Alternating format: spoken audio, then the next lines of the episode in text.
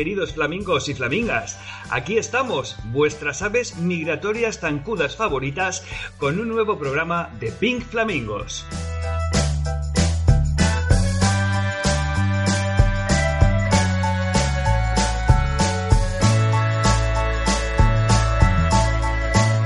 En esta ocasión llegamos cargados de historias inverosímiles pero ciertas. ¿Existen las casualidades? Uf, qué pregunta tan sesuda para unos pajarracos como nosotros. No, no vamos a descubrir nada ni a elaborar complejas teorías, que para eso somos los pinflamingos, no nos da para tanto. pero sí que os contaremos casos asombrosos y raros sobre eso que llaman casualidades, coincidencias, sincronicidad, serendipia.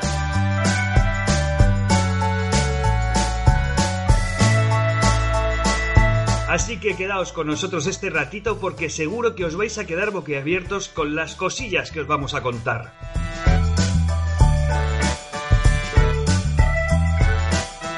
Antes de empezar, os recuerdo dónde nos podéis encontrar.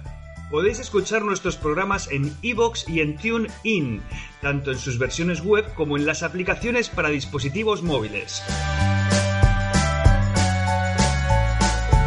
Y como nos consta que os molamos mucho, dadle una chuchona al corazoncito y dejadnos un mensajito, joder, que nos pone un montón. Y también estamos en redes sociales, Facebook, Pink Flamingos Radio, Twitter, arroba Flamingos Radio, Instagram, arroba Pink Flamingos Radio.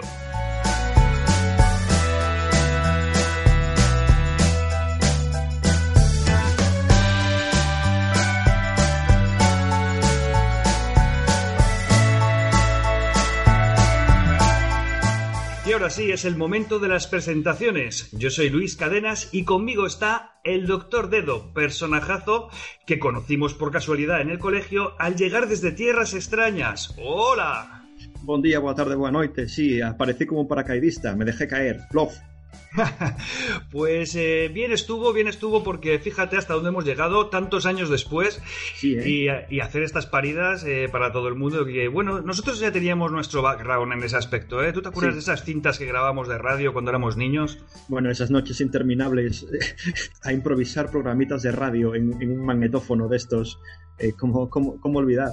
Sí, sí, no, además a edades muy tempranas, yo recuerdo pues ya con 12 añitos, una cosa así, nos poníamos ahí con el, con el magnetófono, como eso se llamaba en aquellos tiempos.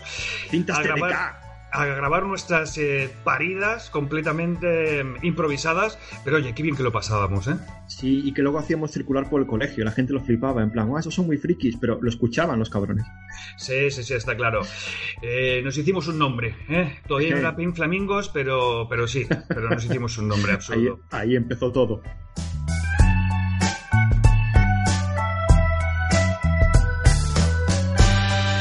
Y hoy no está con nosotros el señor Anderson, ya que se encuentra viajando por tierras lejanas, pero no ha querido dejar pasar la oportunidad de enviarnos un mensajito. Hola flamingueros y flamingueras, estoy ahora mismo en Washington DC y quería deciros que hoy, en el camino hacia aquí, he parado por un lugar muy especial para nosotros, los creadores y fundadores de Pink Flamingos.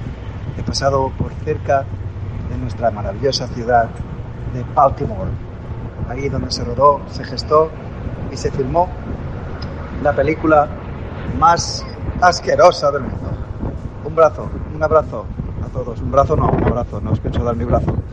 Este, no oigo muy bien lo que estoy diciendo porque ha pasado por, por encima mío. Estoy en Washington DC, no sé si lo he dicho antes, pero estoy pasando por encima eh, de un puente y justo también acaba de pasar por encima de nuestras cabezas el helicóptero del presidente, creo que era, del naranjito. Así que un brazo y un abrazo a todos los flamingueros.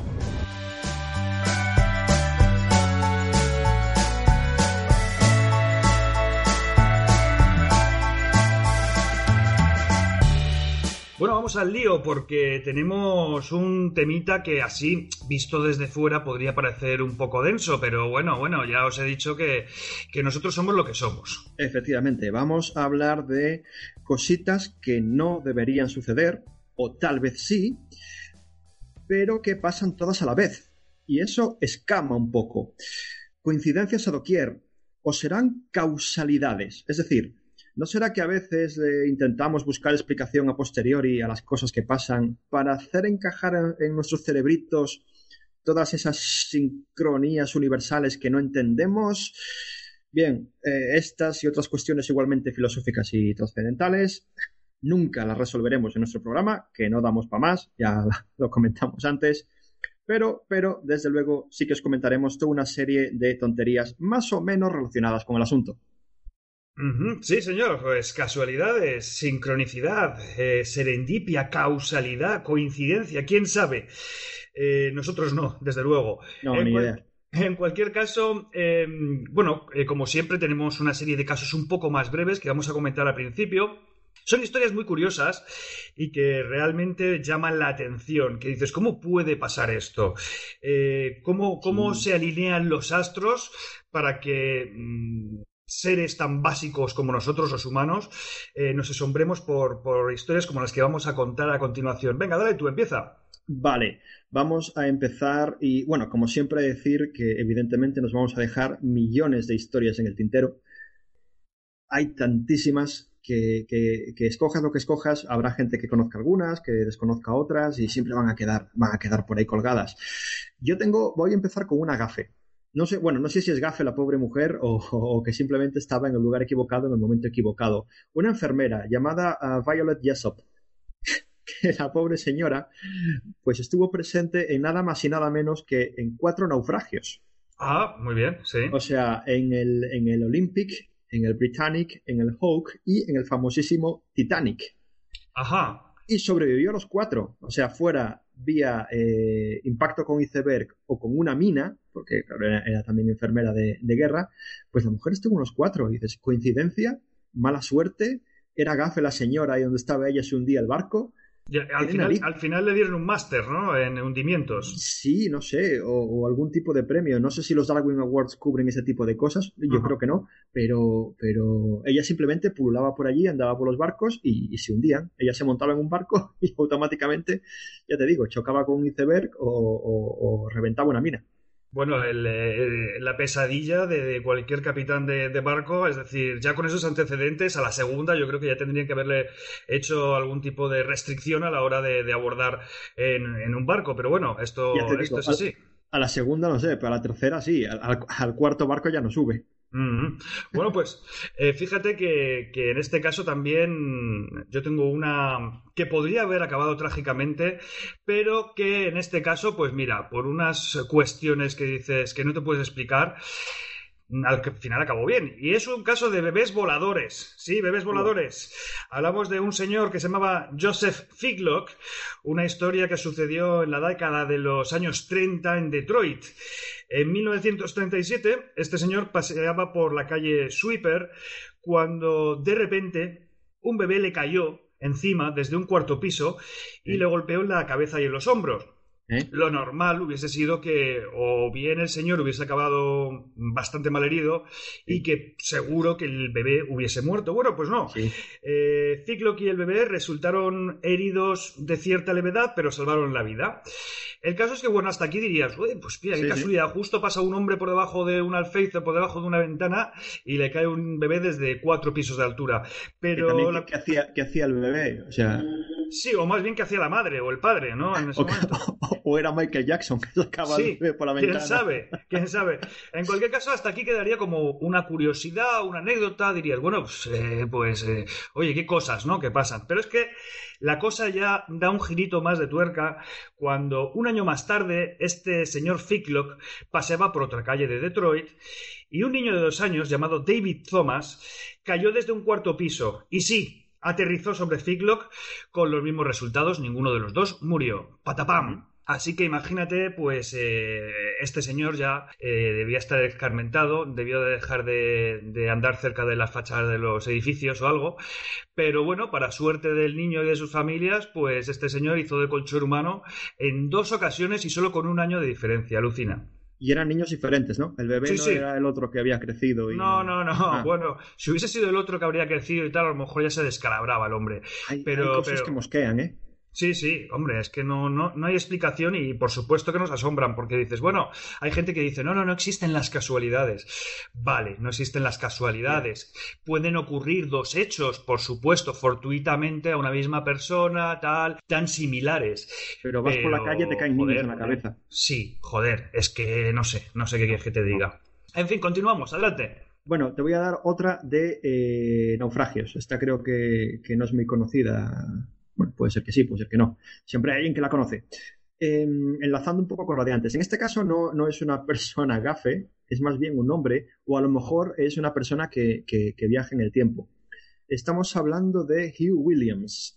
Resulta que en el año, esto, claro, a través de la historia, en el año 1660, pues se hunde un barco en el estrecho de Dover, ¿vale? Eh, ahí por sur de Inglaterra y demás y sobrevive una única persona llamada Hugh Williams.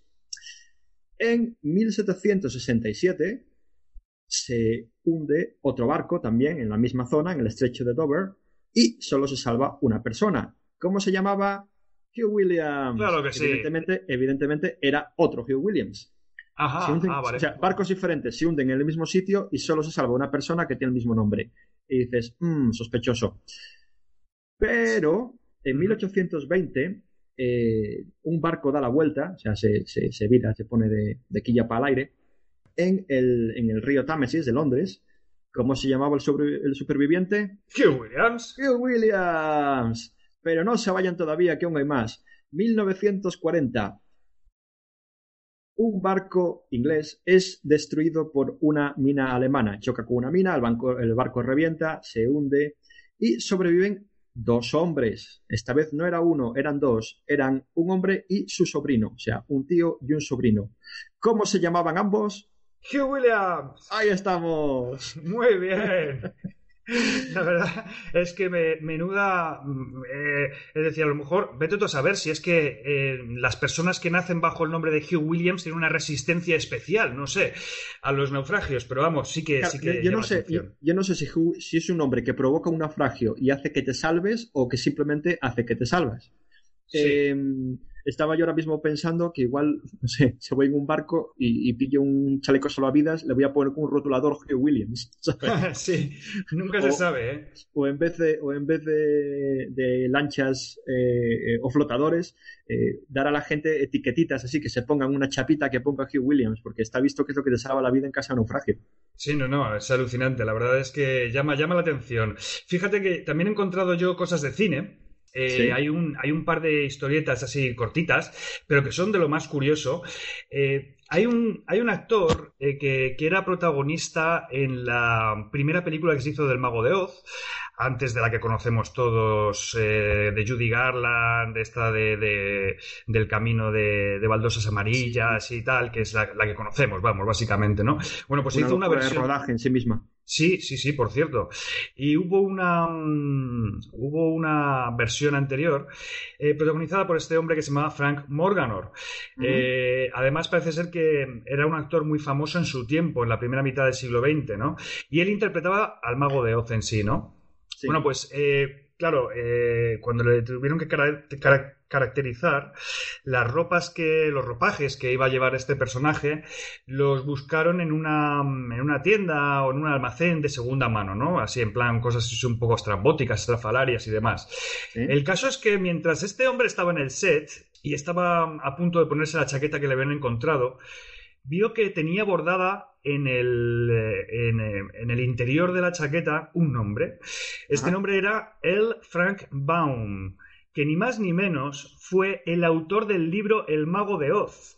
Y se constató que era él, que no era otra persona que realmente llevase ese mismo nombre y apellidos, porque se lo mostraron a la familia del, autor del libro y dijeron, oye, por casualidad esta chaqueta era del autor del, del libro El mago de Oz. Y la familia efectivamente lo confirmó. Era una chaqueta que había pertenecido a este señor muchos años antes. Así que fíjate, se cierra el ciclo con, esta chaqueta. Cosa curiosa. Pero ya te digo, tengo otra de cine también que está relacionada con el actor Anthony Hopkins.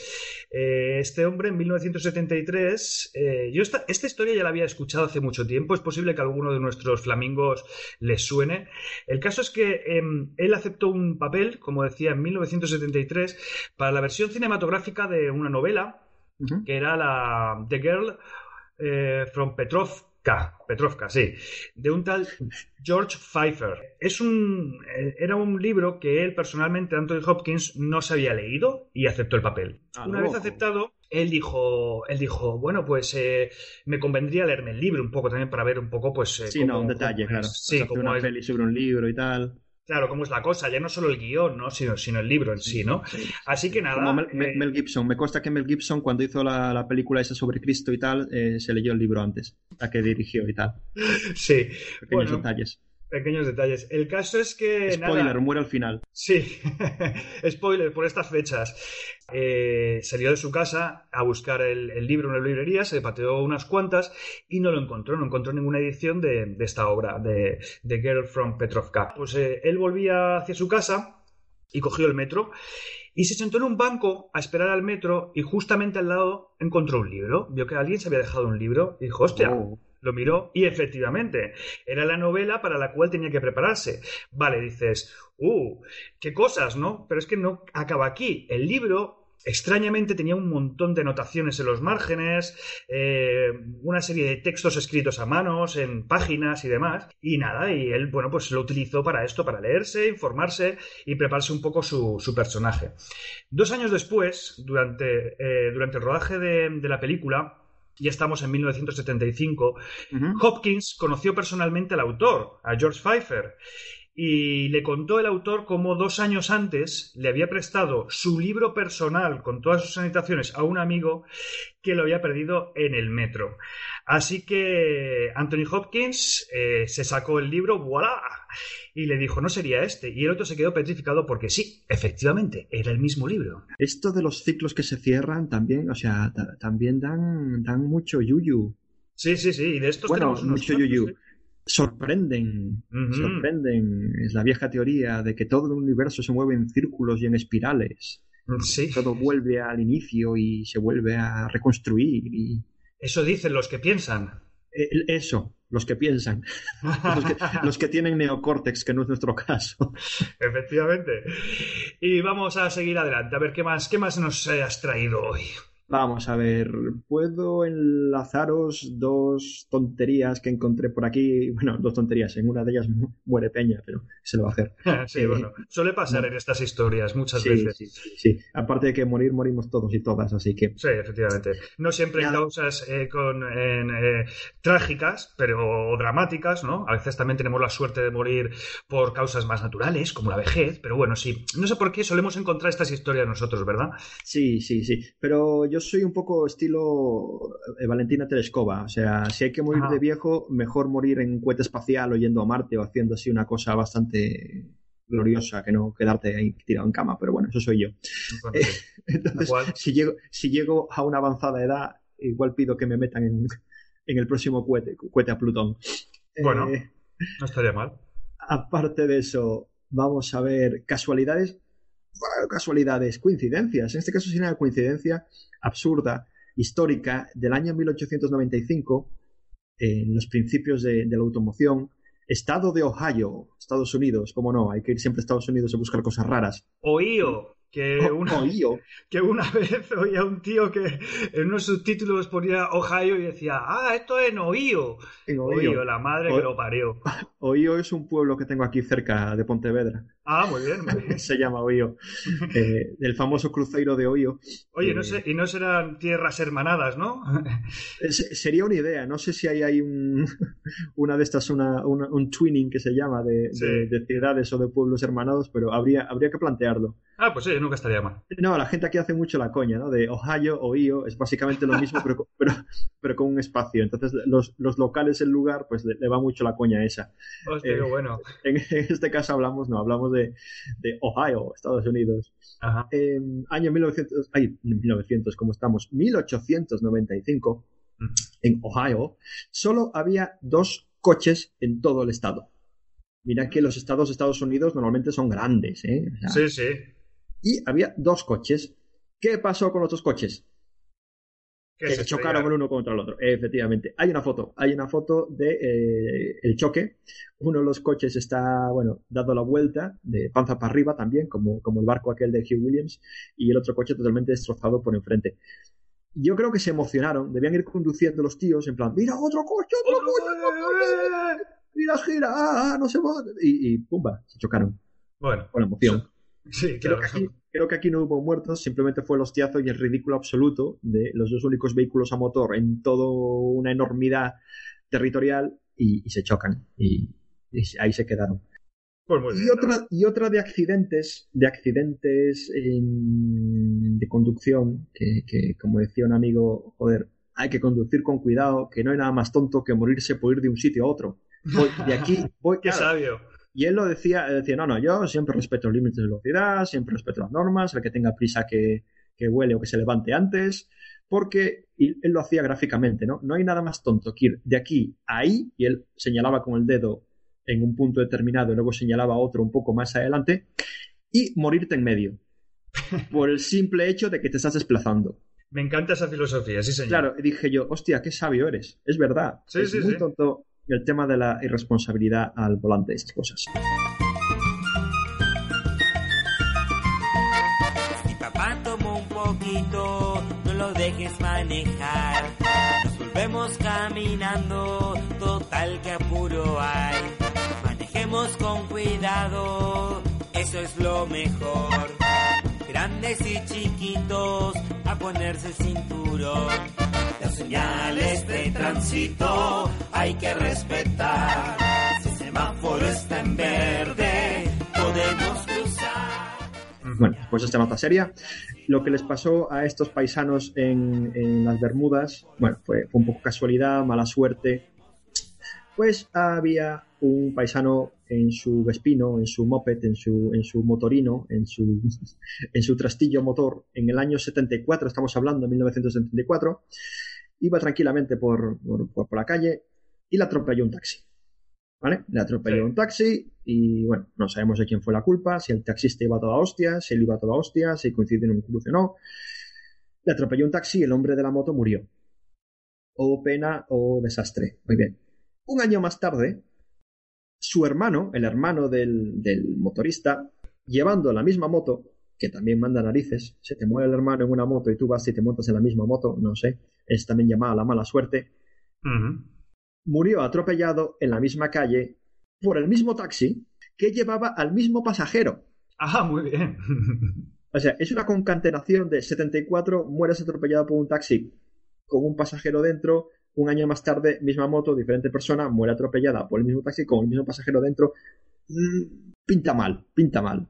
En este caso podríamos hablar tal vez de, un objeto maldito, que en este caso el vehículo no es una persona o el gafe no es una persona, sino que a lo mejor es el, objeto en sí, en este caso el, el Vespino este, la motito esta. Sí, yo, yo precisamente tengo el que, para comentar luego más tarde, el que probablemente sea el supuesto vehículo maldito más conocido y más y el caso más bestia de la historia que, que ya os contaré, ya os contaré, que además Oh. tiene relación con una estrella de cine. Pero mira, ahora que has dicho este, se me ha ocurrido uno que, mm, que encontré, he to- he tomado un par de notas, sobre, eh, eh, tiene sus, sus ciertas similitudes. Y es que a mediados del siglo pasado, del siglo XX, eh, bueno, pues había un policía en el estado de Texas, en, más concretamente en El Paso, que iba montado en, en su moto cuando, cuando sufrió un accidente eh, mientras perseguía un camión, ¿no? Eh, se- él estaba de servicio y estaba persiguiendo un camión y sufrió un accidente. Este hombre, que se llamaba Alan Folby, quedó seriamente herido, eh, ya que se había seccionado una arteria de, de- de la pierna. Ya sabemos qué pasa, sí, ¿no? Que eso empieza sí. eso a borbotear, a borbotear y te quedas pajarito en muy poco tiempo. Sí. Eh, pero afortunadamente para él, en plan fuente ahí, raca. Sí, efectivamente. Afortunadamente para él, eh, pasó por ahí un, un otro, otro señor que se llamaba Alfred Smith en, en su coche. eh, paró al ver la situación, le ayudó y consiguió cerrar la hemorragia con un torniquete. Muy bien hecho, ¿no? O sea, le hizo un buen torniquete y, y bueno, pudo salvar la vida a este policía, ¿no? Sí. Cinco años más tarde se invierten los papeles. El policía Folby, ya recuperado y otra vez de, servicio, fue avisado por radio de un grave accidente que, en el que el conductor se hallaba en estado crítico. Acudió a la escena del accidente y eh, se quedó perplejo porque mm, eh, el accidentado no era otra persona más que el mismo que le ayudó cinco años antes, que además tenía abierta eh, una arteria en la pierna derecha que le había seccionado con, eh, por circunstancias del accidente, ¿vale? Ajá. Y también lo pudo salvar. O sea, imagínate que cruce, que paranoia, eh, que los dos se accidentaron con cinco años de diferencia, los dos acudieron a la ayuda del otro y los dos Sí. tenían la misma herida, la misma pierna. Bueno, la misma, me refiero, una herida muy similar y con, y con esas consecuencias y esa gravedad, pero en la misma pierna. O sea, Sí, me, está me está doliendo la cabeza. Esta es de las de pensar, ¿eh? También. Es de- sí, de las que la cuentas y estoy yo procesando, eh, digo, intentando seguir la historia. Mm.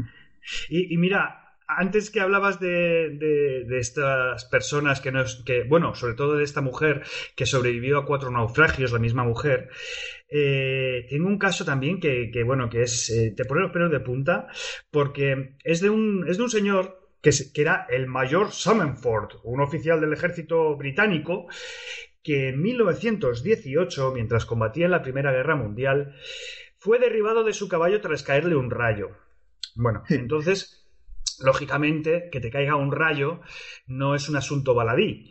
Y, y tuvo sus consecuencias. Este hombre quedó paralizado de, de cintura para abajo. Dices, qué mala suerte. El mayor Summerford. eh, que, que, fíjate, las, a ver, no tengo el dato, pero bueno, ya sabes que se dice mucho que las probabilidades de que te caiga un rayo encima son de una entre no sé cuántos millones o algo así, ¿no? Es el miedo de morir por un rayo. Pero ¿cuál sería la probabilidad de que caiga uno? Pues la probabilidad es de una entre 2.600.000. Yo conozco una persona que le cayó y le pasó, así como le entró, le salió y quedó tal cual. Fantástico. Yo conozco Sí. ah, también otro caso de un, de un amigo cuando era niño que por la ventana le entró un rayo a la habitación y, y impactó contra, contra no sé qué objeto, un mueble o algo así, y sobrevivió. De hecho, no le pasó tampoco nada, pero es que no le llegó a tocar el rayo. Pero tú imagínate el sustazo. Dejó un buen manchurrón negro en la habitación. No, no, claro, claro, claro. El caso es que dices, qué mala suerte que te caiga un rayo eh, encima, ¿no? Pues eso, con tanto, con tan pocas probabilidades de que, de que esto ocurra. Bueno, pues el bueno del mayor, seis años después, en 1924, estaba pescando en la ribera de un río. ¿Y qué le pasó? Que le cayó otro rayo. Él ya estaba paralizado de medio cuerpo para abajo. En este caso le paralizó un trocito que no le queda, que le quedaba hábil, que era el lado derecho de su cuerpo. Ah, igual se ponía bueno. Sí, que el hombre ya estaba chamuscado ya de una manera bastante peculiar, porque imagínate dos rayos, ¿no? En, Dos rayazos ahí, placa. en solo seis años, pues, pues alucina. Pero es que ahí no se queda la cosa. Estaba en un parque y ¿qué pasó? Otro rayito le Otro cayó más. encima. Y esta tres. vez, esta vez le paralizó todo el cuerpo, ¿vale? El hombre iba por partes con, con las descargas. Llevamos tres rayos. Criatura. Bien. Sí. Eh, nada, este hombre la verdad es que quedó hecho una piltrafa humana, ¿no? Eh, completamente tullido y hecho polvo por los rayos. Yo imagino que el hombre estaría, pues eso, ¿no? De mírame y no me toques. Eh, Y aparte, pero al mismo tiempo no se moría, no se moría. Dos años después de este último rayo, el pobre hombre pues acabó falleciendo. No por otro rayo, sino porque, bueno, porque estaba ya hecho polvo y supongo que el cuerpo ya no le daba para más, ¿no? El cuerpo le pedía, le pedía tierra. Le pedía descanso.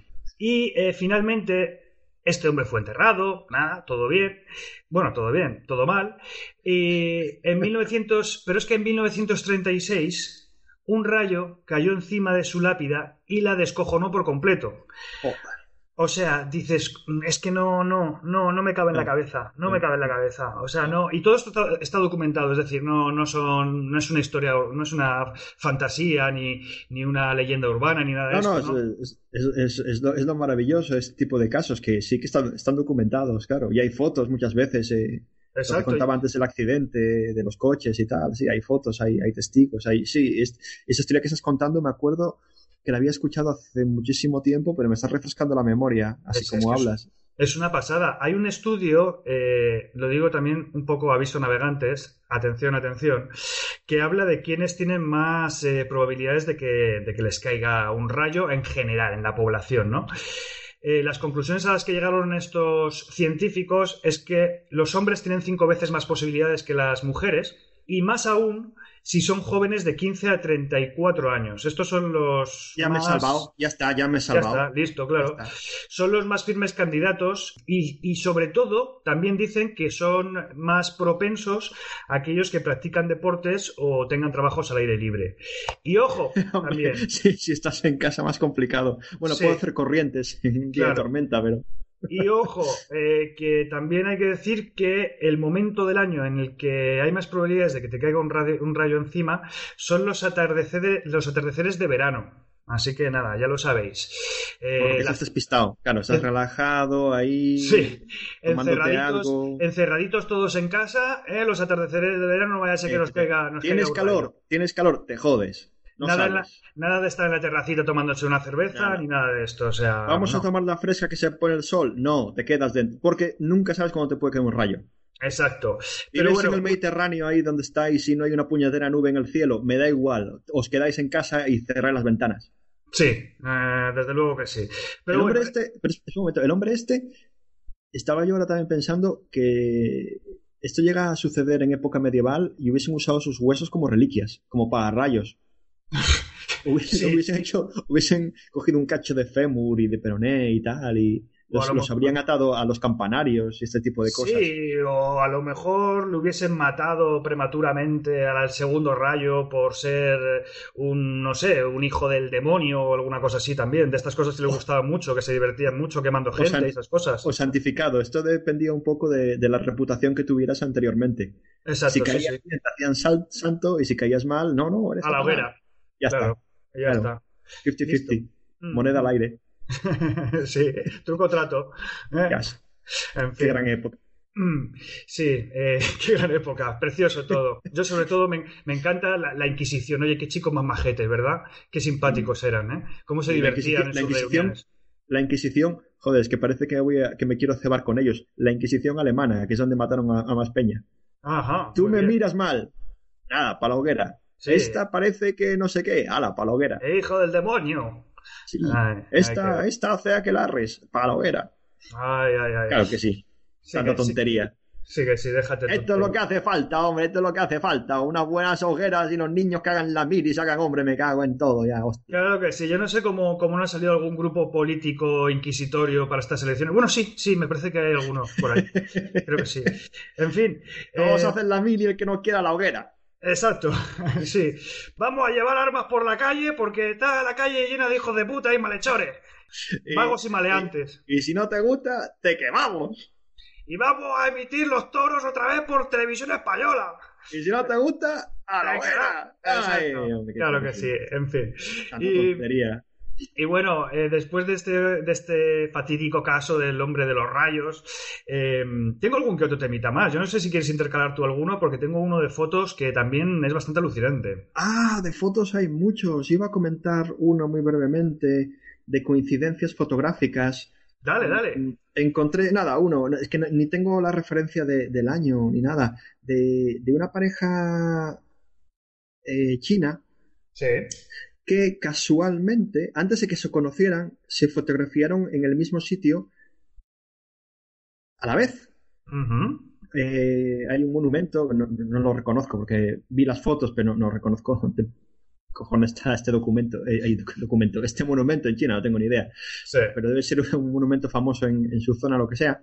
Y entonces, eh, de, de- de- de chavales se fotografiaron en este monumento y en la foto donde sale ella, él está de fondo y poco después él se fotografía en el monumento y creo que también sale ella.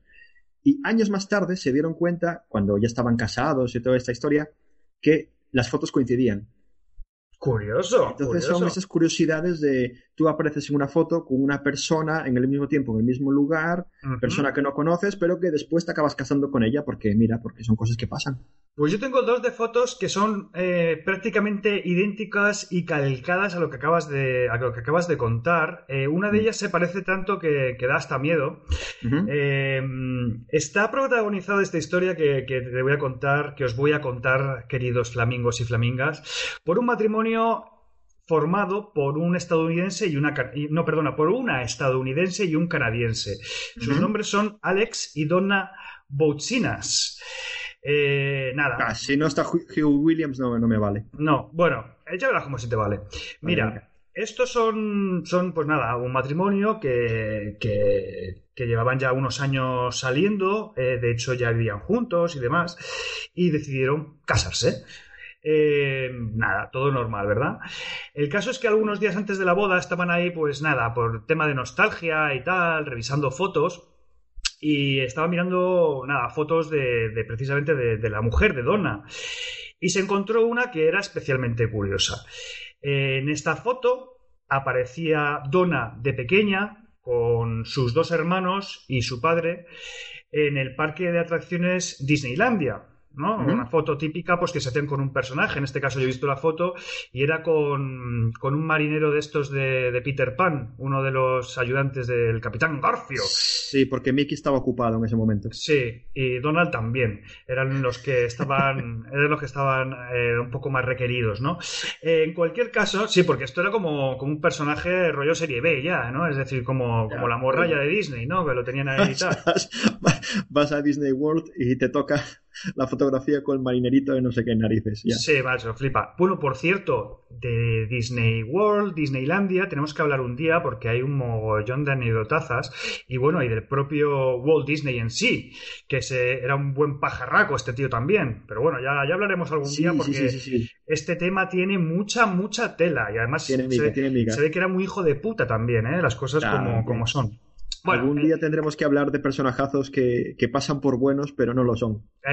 Walt. Disney es uno, otro que no puedo ver delante, Steve Jobs. Que no me Oh, hagan Steve de Jobs, Steve. Dios, Exacto. Era un hijo no de aguanto. puta de mucho cuidado. De hecho, le odiaban en, en Apple, ¿sabes? mala Eh, persona, sí, sí, muy mala persona y muy hijo de corazón puta. negro. Y encima también un magufo de cojones, porque se quería curar, me parece que era con homeopatía y con batiditos el cáncer, o sea, Pero, pero todo, todo. Y, ah, ah, y se- bueno, vamos a perder aquí escuchas y oyentes porque habrá gente que le... No puedo, no puedo. no, no, no, ya, ya veréis que cuando, cuando dediquemos eh, un espacio o parte de un Ah. espacio a personajes como Steve Jobs, os va a cambiar la mentalidad. Pues yo me acuerdo además cuando murió que sacaron esta biografía diciendo que el tío era la polla, que mira cómo hacía las cosas, que se iba descalzo por aquí y tal. Sí. Era un tío que olía mal, que era sucio, le Y odiaban sus compañeros, Sí, ¿sabes? Le ponían, le ponían la fotito de bueno así, con, Sí, con citas. Sí, con sus gafitas. No, su no, no, no tiene- no y tiene- su no tiene- jersey de cuello alto y tal. Venga, Ah. venga, venga. venga, Es que, eh, o sea, fue capaz de hacer bueno a Bill Gates, que ya tiene narices la cosa. eh. Sí.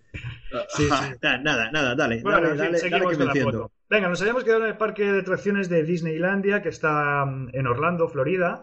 La No estamos hablando- marinerito, sí. Sí, no estamos hablando del de la costa oeste, que es el Disney World, no, estamos en Disneyland. Bueno, el caso es que mm, estaban viendo la foto, ellos dos, eh, como decíamos, aparecía la niña de pequeña, o sea, la mujer de pequeña con sus dos hermanos. ¿Y qué pasa? Que de repente el, el futuro marido se queda pálido, blanco y desencajado.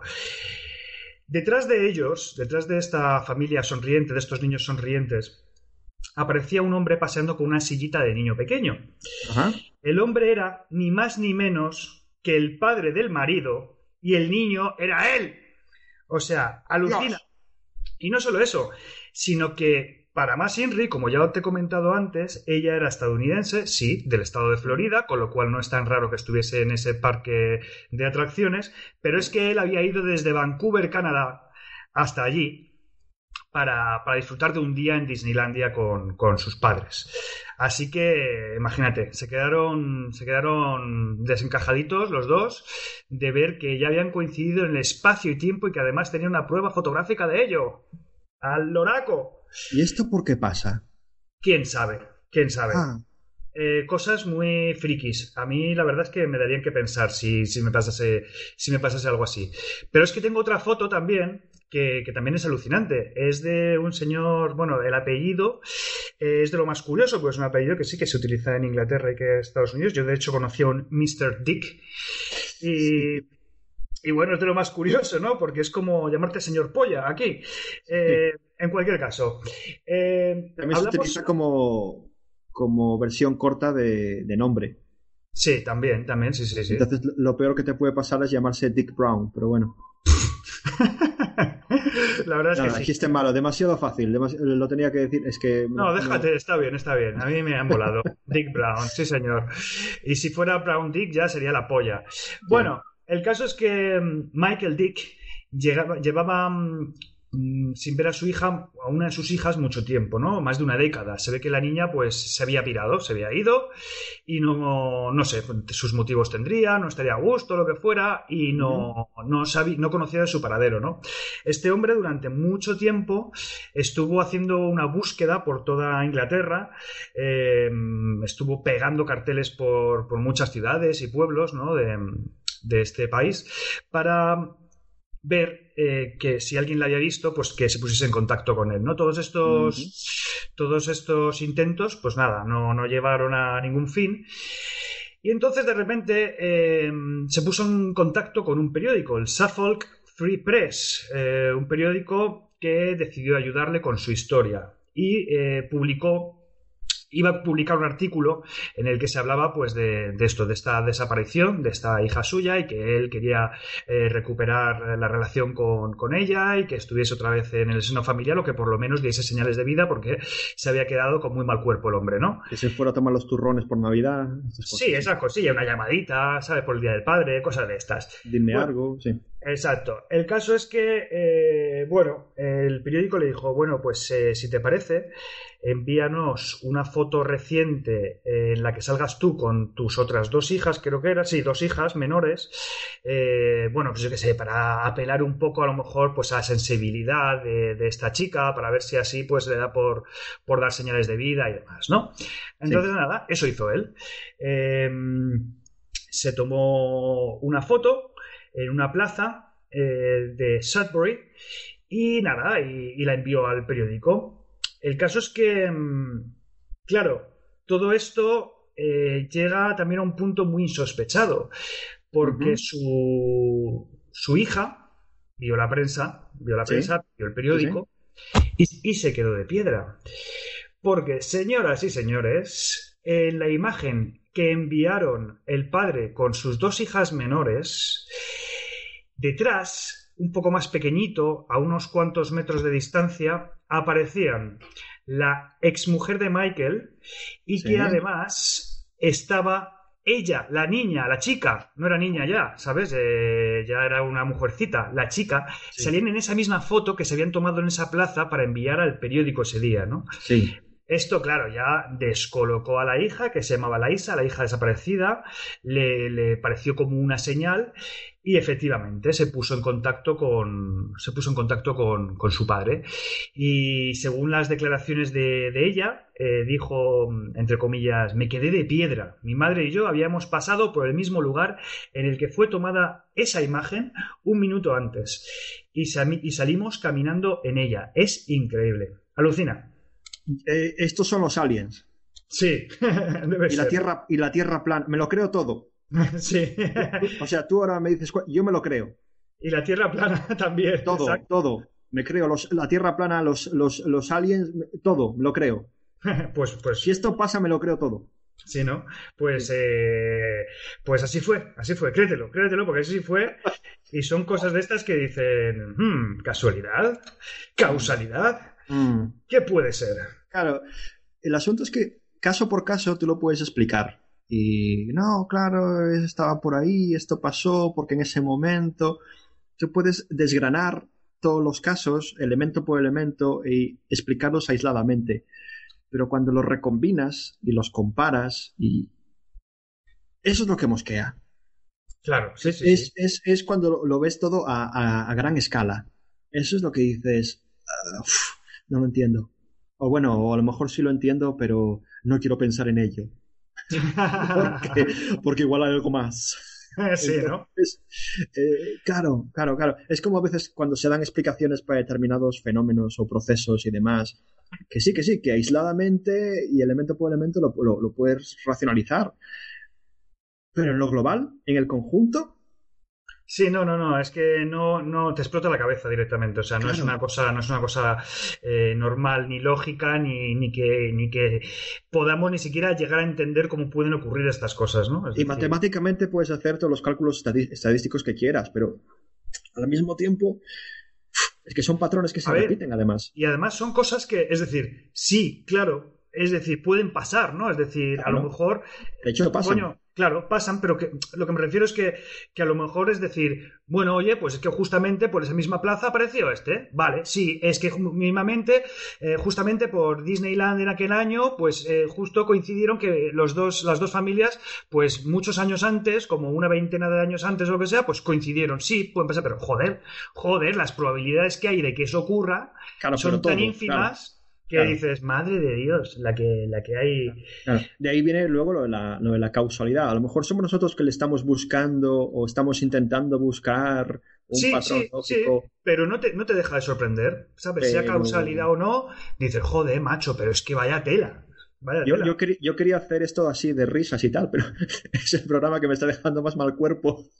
Sí, sí, no, no, son, son Casi cosas prefiero, que- hacer, prefiero hacer un especial exorcismo o algo. Y además, todos hemos vivido cosas de estas que dices, madre mía, pero qué coincidencia, qué casualidad, ¿no? Todos hemos vivido cosas así un poquillo, ¿no? Que, que pasan, pero yo no recuerdo ninguna que sea tan bestia como las que estamos contando. O sea, yo, que me haya pasado a mí, ¿eh? personalmente.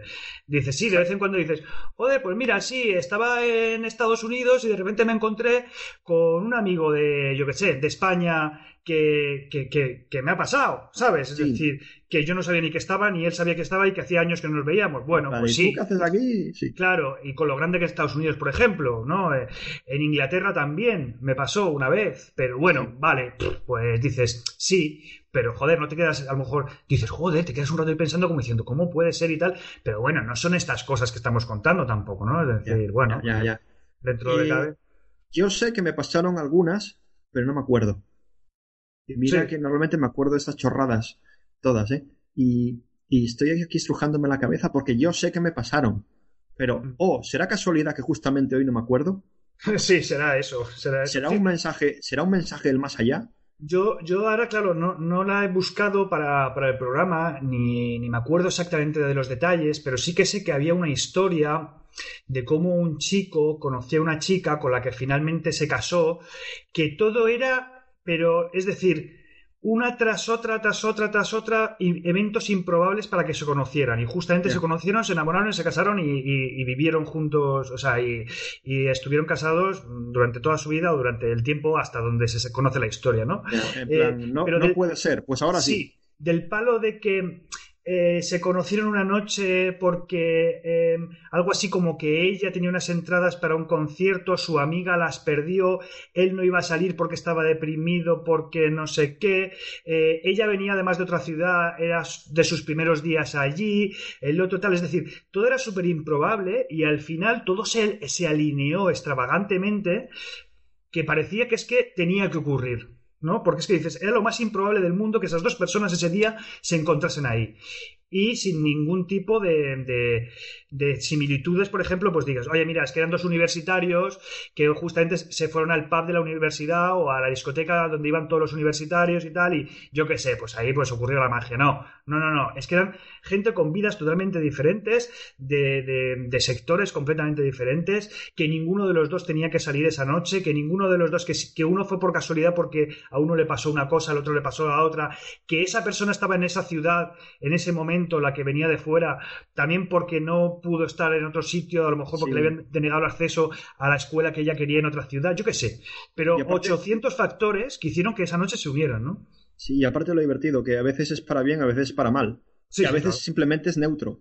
Entonces Sí, no, sí. no es, no es que haya tampoco ningún tipo de Mira, correlación. a, a con- esto precisamente es lo que llaman el efecto mariposa, ¿no? Es decir, que, Cierto, que realmente cierto. hay una serie de circunstancias improbables que se van dando de una manera muy extraña, ¿no?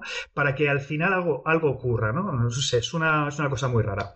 Sí, Pero bueno. que Una cosa va encadenada con la otra y se va. Sí. Sí, curioso es. Tengo, tengo también hermanos con vidas paralelas, que estos Ay, casos, sí, ¡guau! sí. tengo uno que es que me... me- Hermanos y gemelos y gemelas y hermanas. Sí, y- sí, tengo uno que es que es muy heavy, tío, que es que yo ya no sé qué pensar.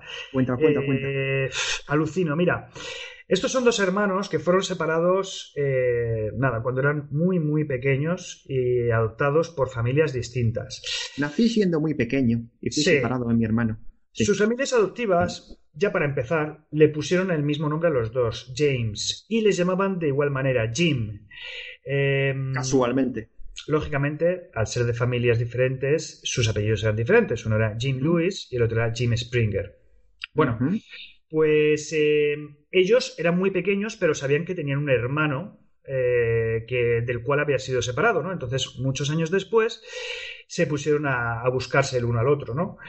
Eh, se encontraron en 1979, prácticamente cuatro décadas después de, de no saber nada el uno del otro.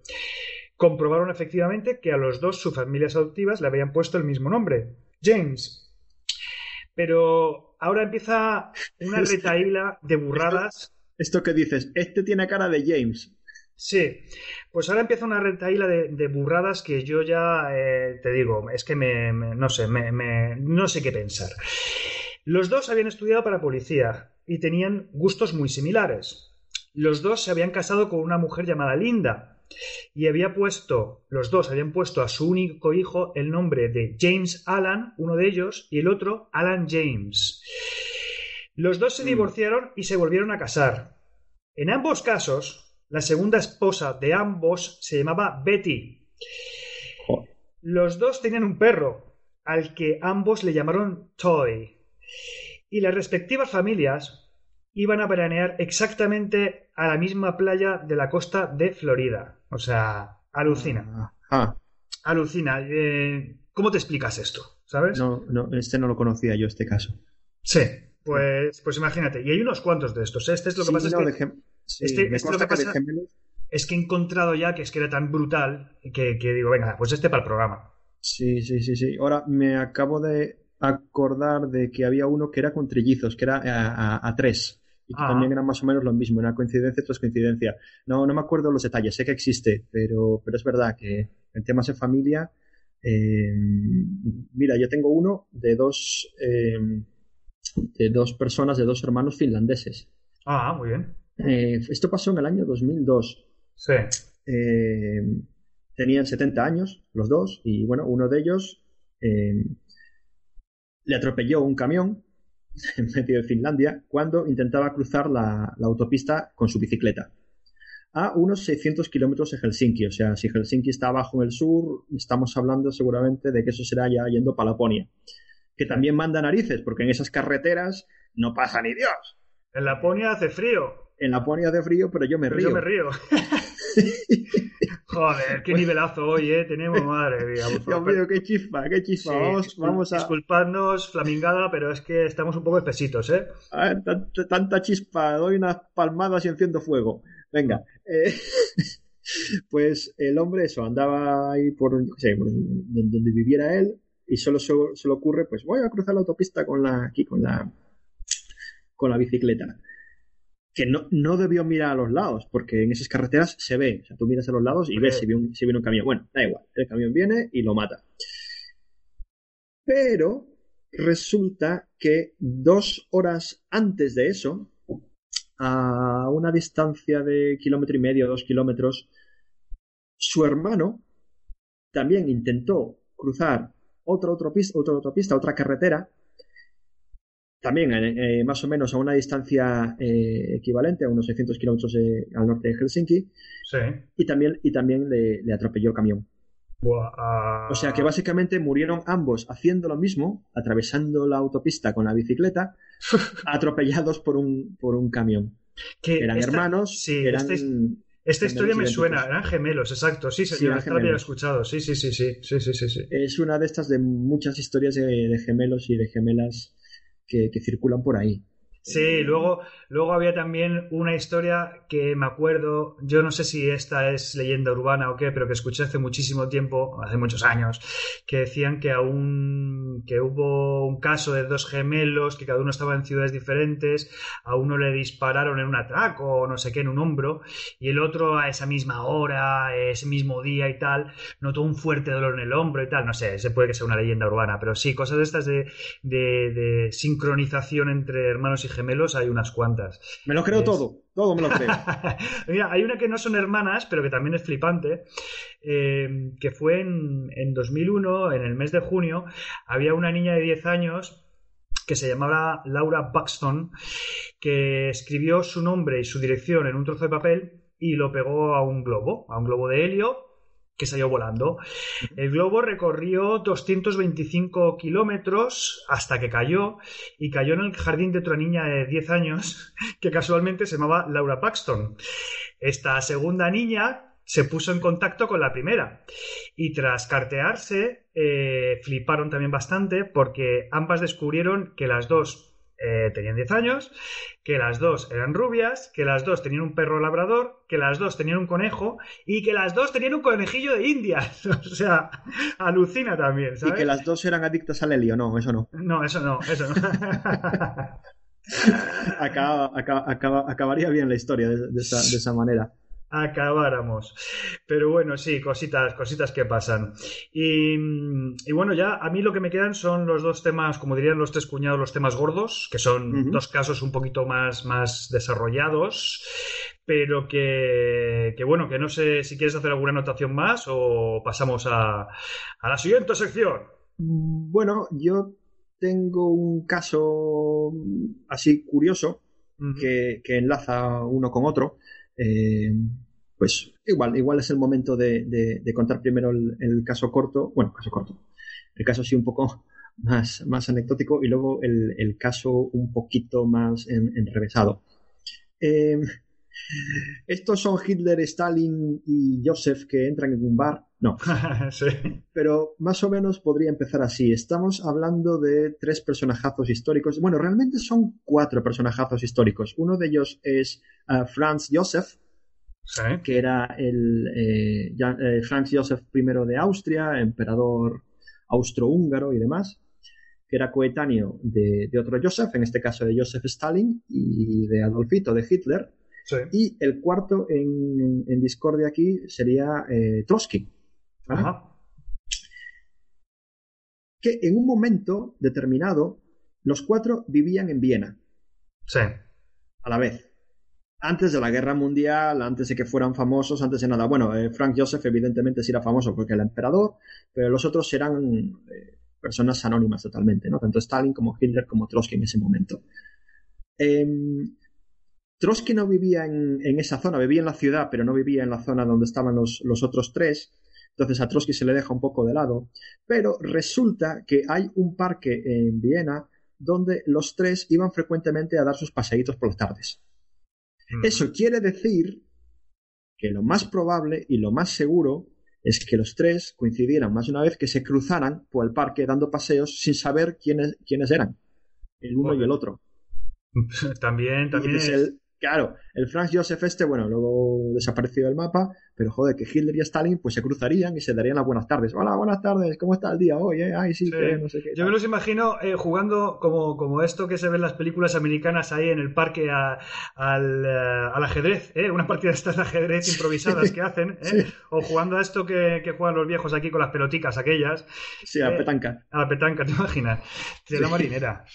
Claro, no hay constancia ni de que se hablaran, ni que, ni que bueno, evidentemente no, no se reconocían, por, por lo que decía antes, porque, porque nadie los conocía, pero eh, iban a dar los paseos por el mismo sitio, o sea que se cruzaban, se cruzaban periódicamente.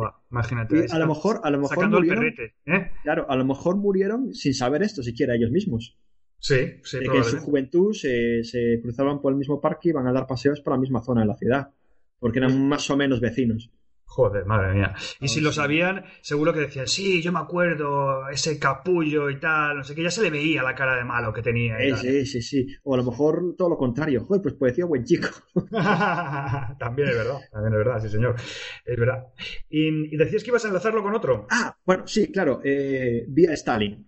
Sí. vía Stalin. Eh, vamos a ver, vía... Es que esto, claro, son coincidencias de la historia. Son coincidencias de la historia, gente.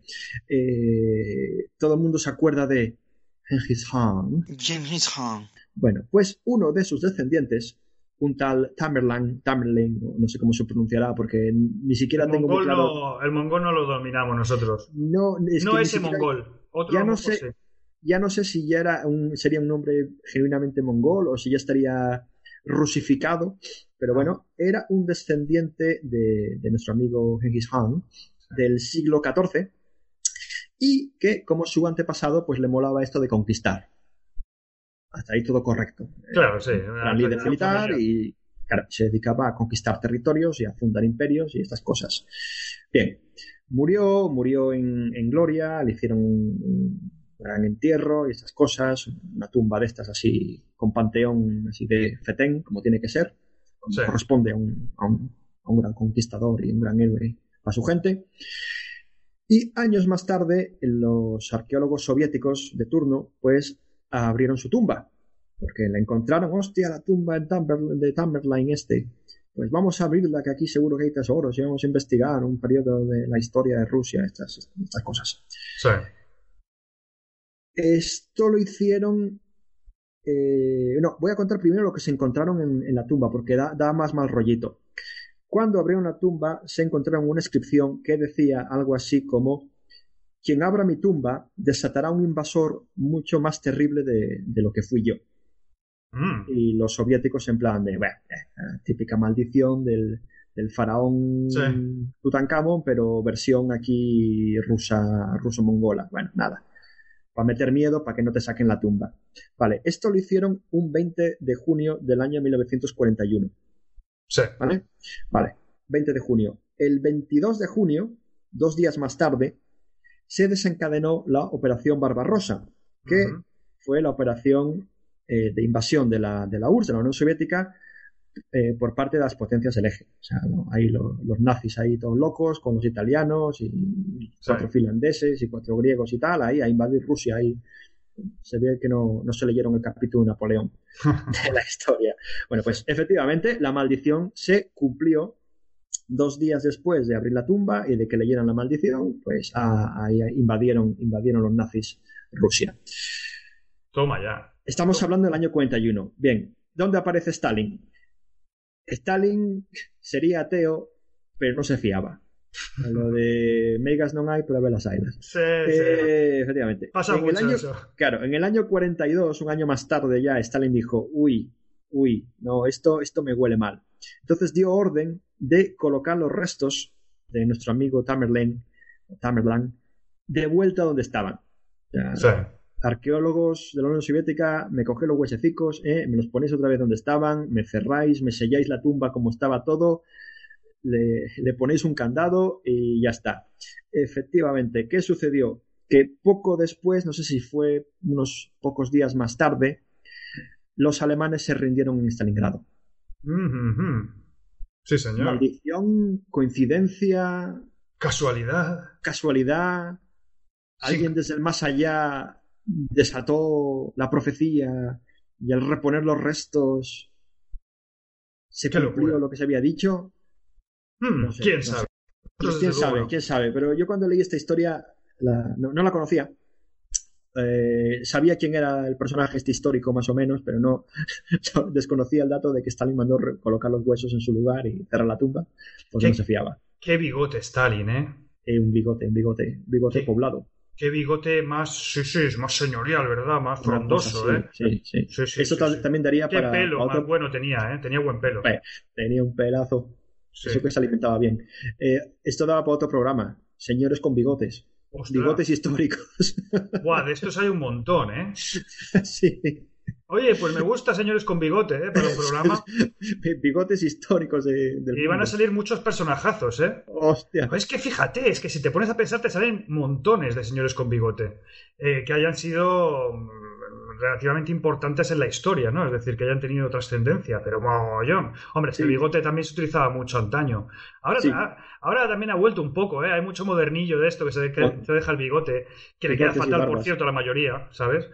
hay de todo, hay de todo, pero... Sí, sí, sí, pero hay, Sí. hay lo de bigote, sí, sí, es, es una cosa curiosa. Bueno, a mí, a mí el bigote que me encanta es el bigote estilo mexicano. Ese bigote que te baja por los lados de la boca hasta, hasta la barbilla. ¿eh? Ah, sí, sí, sí, sí, porque aparte te da así como aspecto de malote. Sí, sí, sí. bueno, sí, a quien es- le quede bien, a, a- yo no Sí, bueno, puedo claro. dejar. porque Bueno, yo no sé si ese bigote es muy favorecedor en cualquier caso, ¿eh? aunque supuestamente quede bien. Pero bueno, eso, eso ya cada cual con sus Bueno, gustos. depende para qué. Igual para ir a pedir una hipoteca, no sé, impone respeto. O a lo mejor no te la dan por fantoche. no sé. También, En fin. ta- ta- también por pinta de pendenciero. Sí. Ahora, eh, va bien, a lo mejor va bien para, para el talego, ¿sabes? Para cuando estás en la trena, También. dejarte ese bigote a lo mejor, a lo mejor va bien. Eh, mi- Bigote sí. Ahora, perdón. Ahora me he venido arriba, ¿no? Mira, tenía un tema en la recámara, pero te voy a contar porque también es histórico, es de otro gran mandatario, ¿eh? Y es de del rey de Italia, Humberto I. Bigotazo, bigotazo. Toma ya, también, ¿sabes? También la gente, por favor, meted Humberto I de Italia en Google, mirad imágenes. Este era otro bigote ilustre. Claro que sí. El caso es que, bueno, pues eh, voy a contar una historia que a mí me ha sorprendido bastante, la verdad, porque, bueno, al mismo propio rey Humberto I le, le sorprendió también bastante todos los hechos que, que acontecieron. Y Sí. es que, mira, el, fue en julio de 1990, más concretamente el día, de, perdón, de 1990, de 1900, madre mía. La Le daba un- República, la le República. Le daba un infarto a Berlusconi. Ya te digo. Bueno, fue el 28 de julio de 1900. eh, este, este rey, eh, nada, acudió, estaba de paso en la localidad de, de Monza. Es una pequeña ciudad cercana a Milán. eh, para asistir en un estadio, iba a inaugurar unas competiciones de, de atletismo, creo que eran unas competiciones de atletismo, era un- algún tipo de evento deportivo así destacado, ¿no? Y la noche anterior, pues eh, se fue a, a cenar a un restaurante allí en Monza, Ujú. en el que de repente el hombre se queda a cuadros porque sale a recibirle el dueño del restaurante y era un tipo que era un doble idéntico de él. Es decir, según dicen las crónicas, no es que se pareciese mucho, no, no, no, es que era un tío igualico. O sea, que es Lo que, que se llama, sí, lo que se llama un doppelganger de estos. Exacto, con, con- como dos gotas de agua, ¿vale? Es una, una similitud realmente asombrosa, ¿no? Claro, el rey se quedó pasmado, ¿eh? rey pasmado. Bueno, eh, el caso es que, mm, es que nada, eh, eh, claro, él se quedó tan, tan alucinado con esto que empezó a hablar con él, empezó a hablar con él y, y- y no quedó solo en el aspecto físico, ¿no? Eh, los paralelismos que existían entre estos dos hombres, ya que ambos también se llamaban Humberto. Ajá. Ambos habían nacido en Turín el mismo día del mismo año, el 14 de marzo de 1844. Y ambos se habían casado el mismo día del mismo año, el 22 de abril de 1868, con una mujer que se llamaba Margarita. No era la misma, ¿eh? Por cierto, por si hay queda alguna duda. Eran dos Margaritas, ¿vale? Sí. Los dos, porque aquí no acaban las coincidencias, casualidades o lo que coño sea esto, habían tenido solamente un hijo, perdón, habían tenido un hijo varón, no sé si habían tenido más hijos, pero sé que habían tenido un hijo varón al que habían puesto el mismo nombre, Victorio. Ajá. Y el mismo día en que Humberto I fue coronado rey, el otro Humberto abrió su restaurante. Eh, aún hay más. Ambos habían sido condecorados dos veces por méritos militares, eh, ambos habían servido en el ejército, pero es que estas condecoraciones se las concedieron en los mismos años, en 1866 y en 1871. Claro, Joder. al monarca le fascinó el encuentro y, y claro, es que, es que no, no, no, No, salía claro, de su sí. asombro, ¿no? Eh, así que nada, como, como, pues como cortesía, eh, invitó a su doble a que acudiera al día siguiente a su palco en el estadio para eh, presenciar esta competición que, que tenía que inaugurar el rey, ¿no? Para que estuviera ahí con él y todo el rollo, ¿no? Porque claro, decía, joder, macho, es que cómo mola esto, ¿no? Sí. Bueno, pues al día siguiente, estando ya en el palco, el rey quedó un poco sorprendido porque su invitado no, no, no estaba allí, no, no había aparecido. Y entonces fue cuando le informaron eh, uno de sus, pues, yo qué sé, pues algún cargo de estos eh, que tenía a su cargo el rey, alguno de, de su séquito, Ah, sí, le informó. Sí, que el otro Humberto había sido asesinado tiroteado en las puertas del estadio. Yo imagino que probablemente, dado su parecido físico, debieron de confundirle con él y le mataron. Yo no lo sé esto, ni hay una mm, ni se sabe muy bien quién fue que lo mató, pero el hecho es Ya, ese. El hecho es que las puertas de... apunta a- Sí, el hecho es que eh, las puertas del estadio esa misma mañana había sido, había sido asesinado a tiros. Bueno, pues eh, nada. mm, El rey, pues claro, se sintió así un poco. mm, Estaba un poco triste, ¿no? Por esto y sobre todo porque, claro, decía, joder, se había quedado tan flipado con todo este asunto, pues que le da un Yo poco. que haría. Sí. Bueno, pues eh, el tema es que a la salida del evento, el rey fue tiroteado por un anarquista ¿Ves? y eh, como resultado de estas heridas de bala, murió. También. Claro, claro. ¿Ves? ¿Ves? ¿Ves? Alucina el doppelganger ese o como se llame que decías tú que, dice- dicen los, los alemanes, ¿eh? Eh, ¿Ves? Claro, claro. Ya te digo yo, para mosquearse. Sí, por eso te digo que, que bueno, Pero que estas cosas... Pero para mosquearse por todo, claro.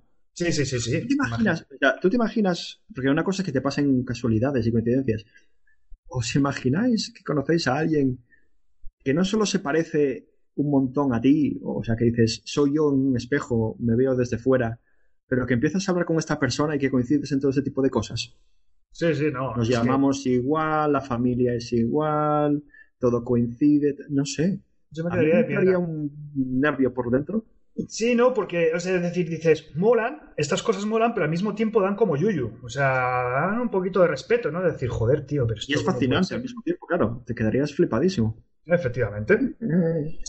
Bueno, pues llegados a este punto, ¿qué te parece si hacemos ahora sí una pausita? Venga, y volvemos enseguida. Así que pajarracos y pajarracos eh, y pajarracas no se desconecten porque volvemos enseguida. Hasta ahora, hasta ahora. hasta vamos a ahora. estirar las alas. Venga. Podríamos empezar diciendo que no existen las casualidades, sino que existen las causalidades. Es decir, que todo tiene un propósito y un porqué, o como dicen por ahí, nada es a lo menso. ¿Qué dice, loco?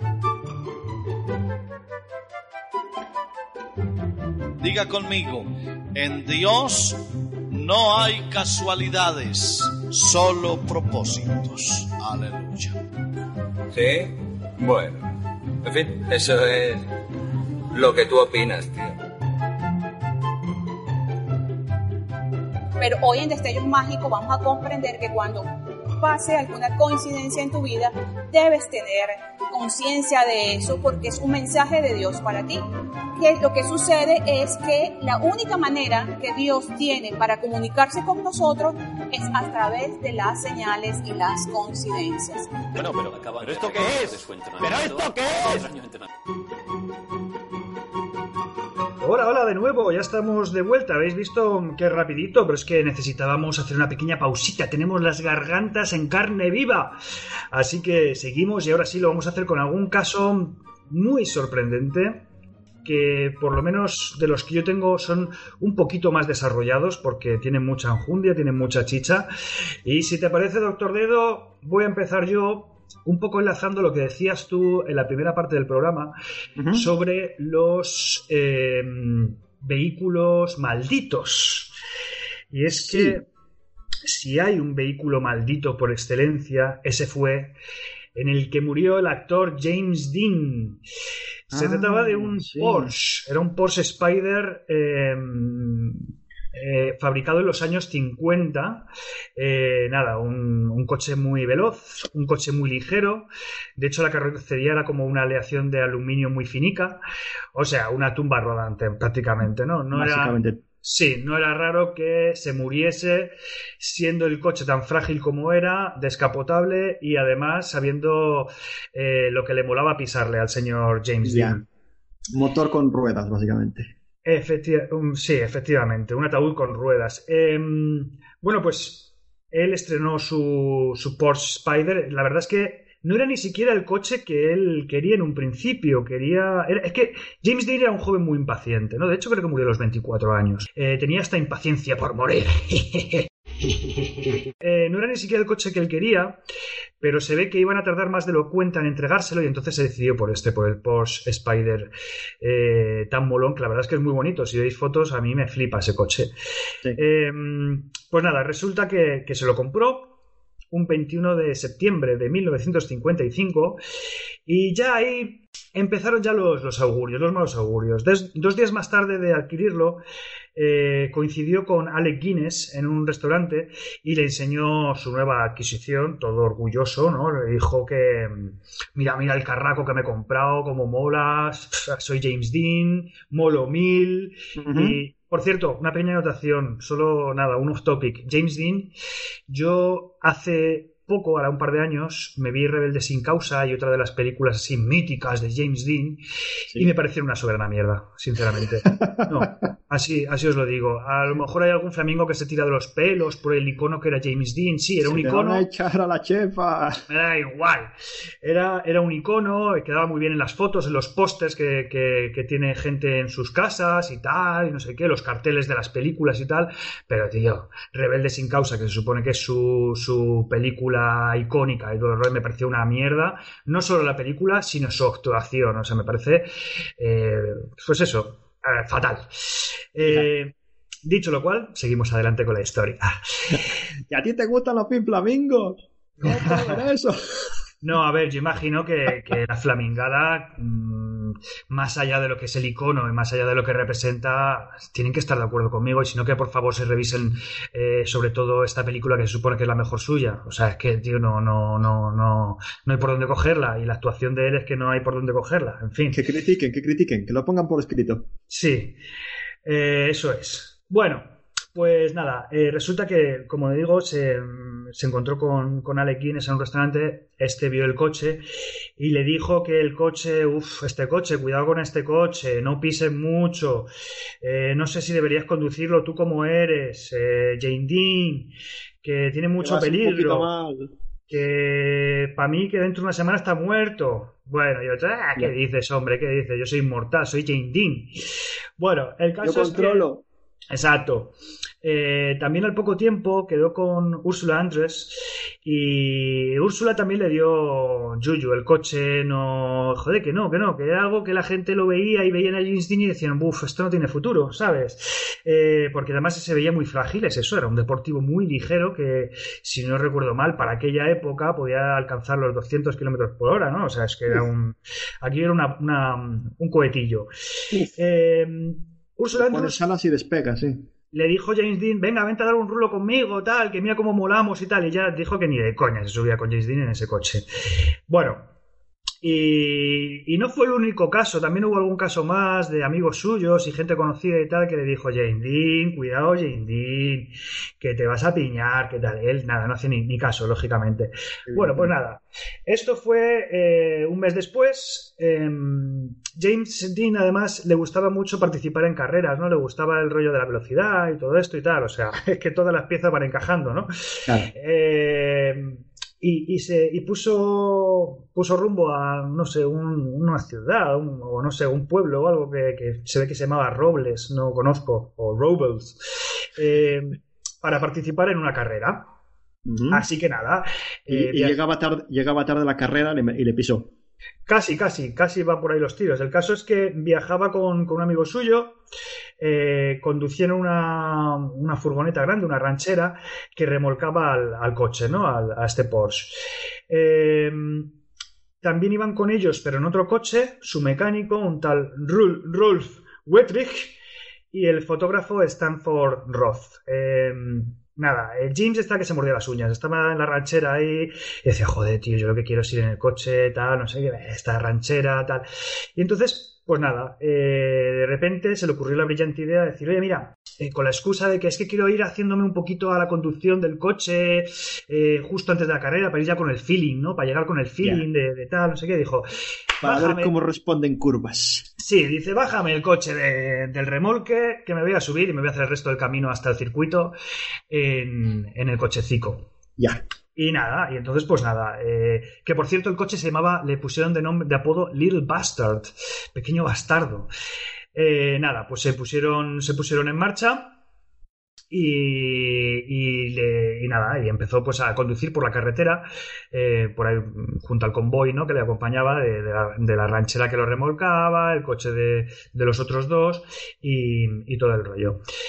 El caso es que, bueno, eh, les paró un policía de tráfico en un momento dado, le paró a James Dean, le paró un policía de tráfico y dijo, Jane Dean, Jane Dean, que está yendo muy rápido, esta vez no te voy a multar, pero ten cuidado, que esto no, esto no está bien, que vas demasiado rápido, que estás pasando los límites de velocidad.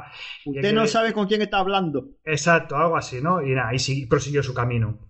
Bueno, pues resulta que eh, llegado a un punto dado de- del recorrido, eh, se topó con un Ford Custom Tudor, un coche pues, de estos rollos familiares, de estos que hay por Estados Unidos grandotes y tal, que, con- que conocía a un joven estadounidense y que chocó con el Porsche, ¿no? En aquel momento tampoco es que fuera tan rápido. Eh, Jane Dean iba a una velocidad de 89 kilómetros por hora, pero no pudo frenar, James no pudo frenar, y el Little, el Little Bastard eh, hizo ahí un extraño y se estrelló contra un póster, eh, póster, contra un poste, quedando convertido como, como era de esperar en un amasijo de metal por, por la fragilidad de- del material ¿no? que, del que estaba hecho. ¿no?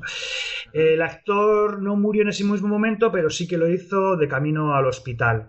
Eh, su acompañante, el tal Rolf Wiltrich, salió disparado del Spider, sufrió mm, eh, varias lesiones, ninguna de ellas fue de gravedad. Eh, y el otro, el estudiante que conducía el otro coche, el Ford, eh, solamente recibió algunas heridas leves, ¿no? O sea que era visto, le, to- le tocaba a James Dean y ya está. Exacto. Eh, así fue, así fue, y bueno, pues la impaciencia le, le llevó a la tumba. Bueno, el caso es que eh, el- ese- este coche, eh, lo que quedaba del coche, fue adquirido por otro hombre que lo, lo desguazó y empezó a vender las piezas por separado, ¿no? Eh, concretamente vendió el motor a un tal Troy McHenry y el chasis a un tal William Esrit, que eran dos también dos flipados de las carreras y que competían y tal.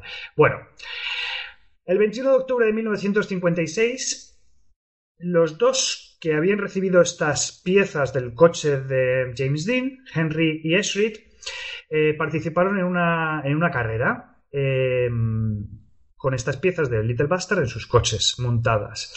El primero perdió el control de su vehículo, chocó también contra un, poste, contra un poste y perdió la vida allí mismo. Mientras que el otro resultó gravemente herido tras sufrir un accidente en una de las curvas del circuito. O sea, bien, empieza la leyenda negra, ¿no? Del Little Ya, ya, Bastard.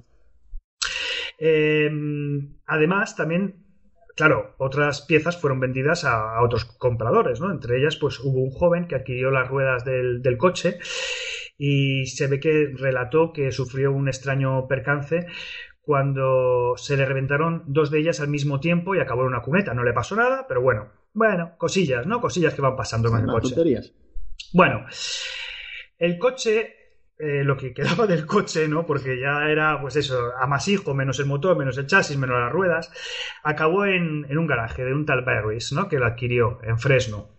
Uh -huh. Y parece ser que un día le entraron a robar a este hombre y le intentaron robar el volante, el volante del, del Little Bastard. Mm, Yo no he encontrado cómo ocurrió, porque la verdad es que bastante bizarro, bastante extraño, pero se ve que este ladrón perdió un brazo al intentar robar el volante. Ya me dirás, ¿cómo? No sé, a lo mejor estaba con una sierra caladora o algo intentando cortarlo de raíz, no lo sé, pero bueno, perdió el brazo, ¿vale? Eh... Que no se toca, que no se toca. Exacto. Bueno, en, el caso es que aquí no acaba la historia porque tiene todavía bastante más rollito y es que eh, la Policía de Tráfico de California estaba llevando a cabo una campaña de concienciación. Esto se ha hecho más adelante, yo esto ya tenía conocimiento, ¿no? Que a lo mejor pues a colegios, institutos y tal te llevan un coche destrozado, hablan de los peligros de conducir a toda hostia, borracho por las carreteras y demás. Y, y nada, el, el, dueño este que lo tenía en un garaje le dijeron que por favor que a ver si se lo podían ceder para, para hacer esto, para hacer unas exposiciones ambulantes sobre los riesgos y que conlleva eh, estos factores, ¿no? Conducir bajo los efectos o el exceso de velocidad. Así que él accedió. Pero justo cuando lo iba a entregar, un poco antes, tuvo un percance en su garaje y eh, hubo un incendio muy, muy bestia. Se quemaron todos los coches, excepto el Little Bastard, que quedó impecable. Bueno, impecable. Hecho un amasijo, pero vamos, que no, no llegaron las llamas a él, ¿no? Bueno, bueno, que estaba ahí, sí. Sí, cosillas que pasan. Así que nada, pues lo cedió eh, durante un tiempo a la, a la policía y lo llevaron en una de estas visitas, lo llevaron a un instituto en San Sacramento, como dicen los, los yankees, en Sacramento, ¿no? Podían ir también a Amarillo. Amarillo, Texas, sí. Show me the way to Amarillo. Pues ahí en Sacramento eh, lo pusieron en un pedestal para que los jóvenes pues pudieran admirarlo y verlo. Está el coche de James Dean y tal, mira lo que le pasó, porque iba pisándole mucho y demás. Mira que Eh, el coche te mira mal. Sí, bueno, pues eh, nada, entre los estudiantes que estaban por ahí echándole un vistazo al coche, el coche de repente se desplomó del pedestal en el que estaba sujeto y le rompió la cadera a un estudiante. Se le cayó encima Ay. y le rompió la cadera a un estudiante. Bien. Eh, ahí no acaba la cosa porque en 1958 eh, un, co- un camión lo transportaba, este coche, eh, est- estaba aparcado en una, en una cuesta, en una colina en Oregón, ¿no? Bueno, pues un inesperado fallo de los frenos de este, de este camión hizo que el coche le cayera encima a otro vehículo que había aparcado abajo de la cuesta, ¿no? Dices, bueno, bueno, qué cosillas le pasan al coche, ¿no? Em, el, el- bueno, el Porsche, mm, al caer además, dicen que era extraño porque hizo un catapum y se descojonó entero ya, o sea, se desmontó entero, pero vamos, de una manera un poco extraña, ¿no? Se partió un mogollón de Ya. piezas. En plan, dejadme en paz, ya. Bueno, eh, también, claro, después de todos estos acontecimientos, eh, le querían devolver ya el coche al tal Barris, este que lo tenía en su garaje. Eh, lo recuperó y contrató una agencia de transporte para que se lo llevaran a su casa. Y el coche, según cuenta el propio Barris, desapareció. Jamás, jamás llegó a su destino. Simplemente nadie sabe cómo, nadie sabe si lo quién lo robó o cómo hicieron o qué tal, pero bueno, simplemente desapareció, no dejó rastro, desapareció del camión en el que, en el que lo estaban transportando, ¿no? Y nunca más. Eh, y nunca más. Lo único que, lo único que apareció del coche fue em, 50 años después de que todo esto ocurriera, 50 años después de la muerte de James Dean, Sí. hallaron en una exhibición de, de- de coches en Illinois, eh, hallaron una, una de las puertas de Little Bastard. No se sabe de dónde apareció ni cómo apareció, pero bueno, en la exhibición eh, apareció. Y bueno, eso es la leyenda negra del Little Bastard, que unas cuantas cositas le pasaron. O sea, Ya le llega, ¿eh? alucina, alucina, sí, sí. eh. Claro, dices, joder, es que son demasiadas cosas, ¿no, tío? Una detrás de otra. Es que, es que se llevó por delante a, a varias personas eh, a las que no dejó tullidas. Eh, uf, uf, uf, ¿no? Con este coche se puede hacer vudú. Coges, Sí. coges piececitas, las, las metes en, en sobres y las envías a la gente que no quieres. Sí, no, no, Y, y cuando las reciben les pasa algo chungo. Es una historia que, que la verdad que tiene, que tiene su telita. Bueno, el caso es que habrá quien diga que era el espíritu James Dean- de James Dean, que diría, mi coche no lo toca nadie, el colega. Creo que, yo creo que el coche ya venía torcido de antes. Sí, sí, vete tú a saber, vete tú a Sí, saber. es otro caso de vehículo o de objeto maldito. Sí, sí, sí, sí. Bueno, eh, as- así que, así que imagínese. En fin, ¿y qué? ¿Cambiamos de continente o qué? ¿Qué hacemos? Venga, venga, cambiamos de continente. Vamos a atravesar el Pacífico, es como llegaremos antes seguramente hasta Japón. Venga, vamos allá. Sí, Eh, desde California, sí. Sí, desde California sí, más fácil llegar vía Pacífico. Sí. Em, vamos a hablar aquí de un paisano japonés que también tiene una historia. Buah. Eh, eh, se cree que no es el único, se cree que ah, hubo 70 personas más como él, pero él fue el único caso reconocido por el gobierno japonés. Es el único caso del que hay pruebas fehacientes. Eh, de hecho, se lo reconocieron oficialmente en el año 2009, porque este paisano murió en el año 2010 de causas naturales, de cáncer, etcétera, pero bueno, murió, murió de viejo, con 93 años. Los otros 69 casos se habla de ellos, pero no se pueden llegar a confirmar. En este caso hablamos de Sutomu Yamaguchi. Más o menos, más o menos. Sí. Em, ¿Qué le pasó a este paisano? Bueno, pues el día 6 de agosto de 1945, en plena, en plena guerra, pero bueno, él se dedicaba a sus cosas, andaba de viaje de negocios. Y andaba de viaje de negocios por Hiroshima. Dices, mm, Hiroshima, Sí. época de guerra, Mm, agosto del cosa. 45. Mal ¿Qué asunto. pasó, el, claro, ¿qué pasó el 6 de agosto del 45? Pepinazo atómico en Hiroshima. Ujú. Eh, la primera vez que se utilizó un arma nuclear eh, contra población civil, bueno, en, en- en ambiente bélico, pero sobre todo el, el desastre civil que provocó. Los únicos que lo hicieron en la historia fueron Estados Unidos, no lo hizo nadie más, lo hicieron ellos, y el primero fue en Hiroshima, pues al señor le cayó la bomba. Sí, no les bastaba con. No les bastaba con, con arrasar de otra manera, no, no. Venga, vamos a probar el juguetito este, tan bonito que tenemos, que lo tenemos ahí cogiendo polvo y esto no puede ser. Efectivamente, una vez hecho hay que probarlo porque hacerlo para nada es tontería. Así que lo vamos a lanzar igual y nos vamos a, a cargar, a arrasar con una ciudad entera porque, Claro que porque, sí. lo, porque lo valemos. USA, Vamos a- USA. Claro, claro, claro. Y encima escribían mensajes en la bomba y tal, no ponían Sí. frases. Bueno, vamos a pasar a ese lado mórbido. Mm, Pues eh, nuestro amigo Sutomu andaba de viaje de negocios por Hiroshima el día 6 de agosto del 45, le cayó la bomba y sobrevivió. Fue uno de los pocos eh, supervivientes de- del bombazo. Porque aparte él se hallaba en, en el centro de la ciudad, él estaba en el centro. Creo que Debió quedar more- morenito, eso sí. Pero, eh, ahí está, a simple vista no tuvo grandes, grandes secuelas, Ah, tampoco. Joder. esto lo comento un poco después, sí. Eh, pero de toda la zona donde estaba él, fue el único que sobrevivió. Él se dio cuenta de que algo pasaba, de que, de que la gente se alarmaba porque había un avión o algo así. Recuerda un- una explosión, recuerda una luz muy fuerte que se echó al suelo para protegerse y al levantarse todo a su alrededor estaba arrasado, Sí. todas las personas habían muerto, pero él no.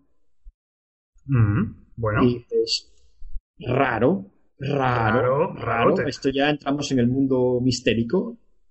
Sí. Hay un pepinazo nuclear, se arrasa todo, muere todo el mundo, tú te quedas en medio ahí impoluto.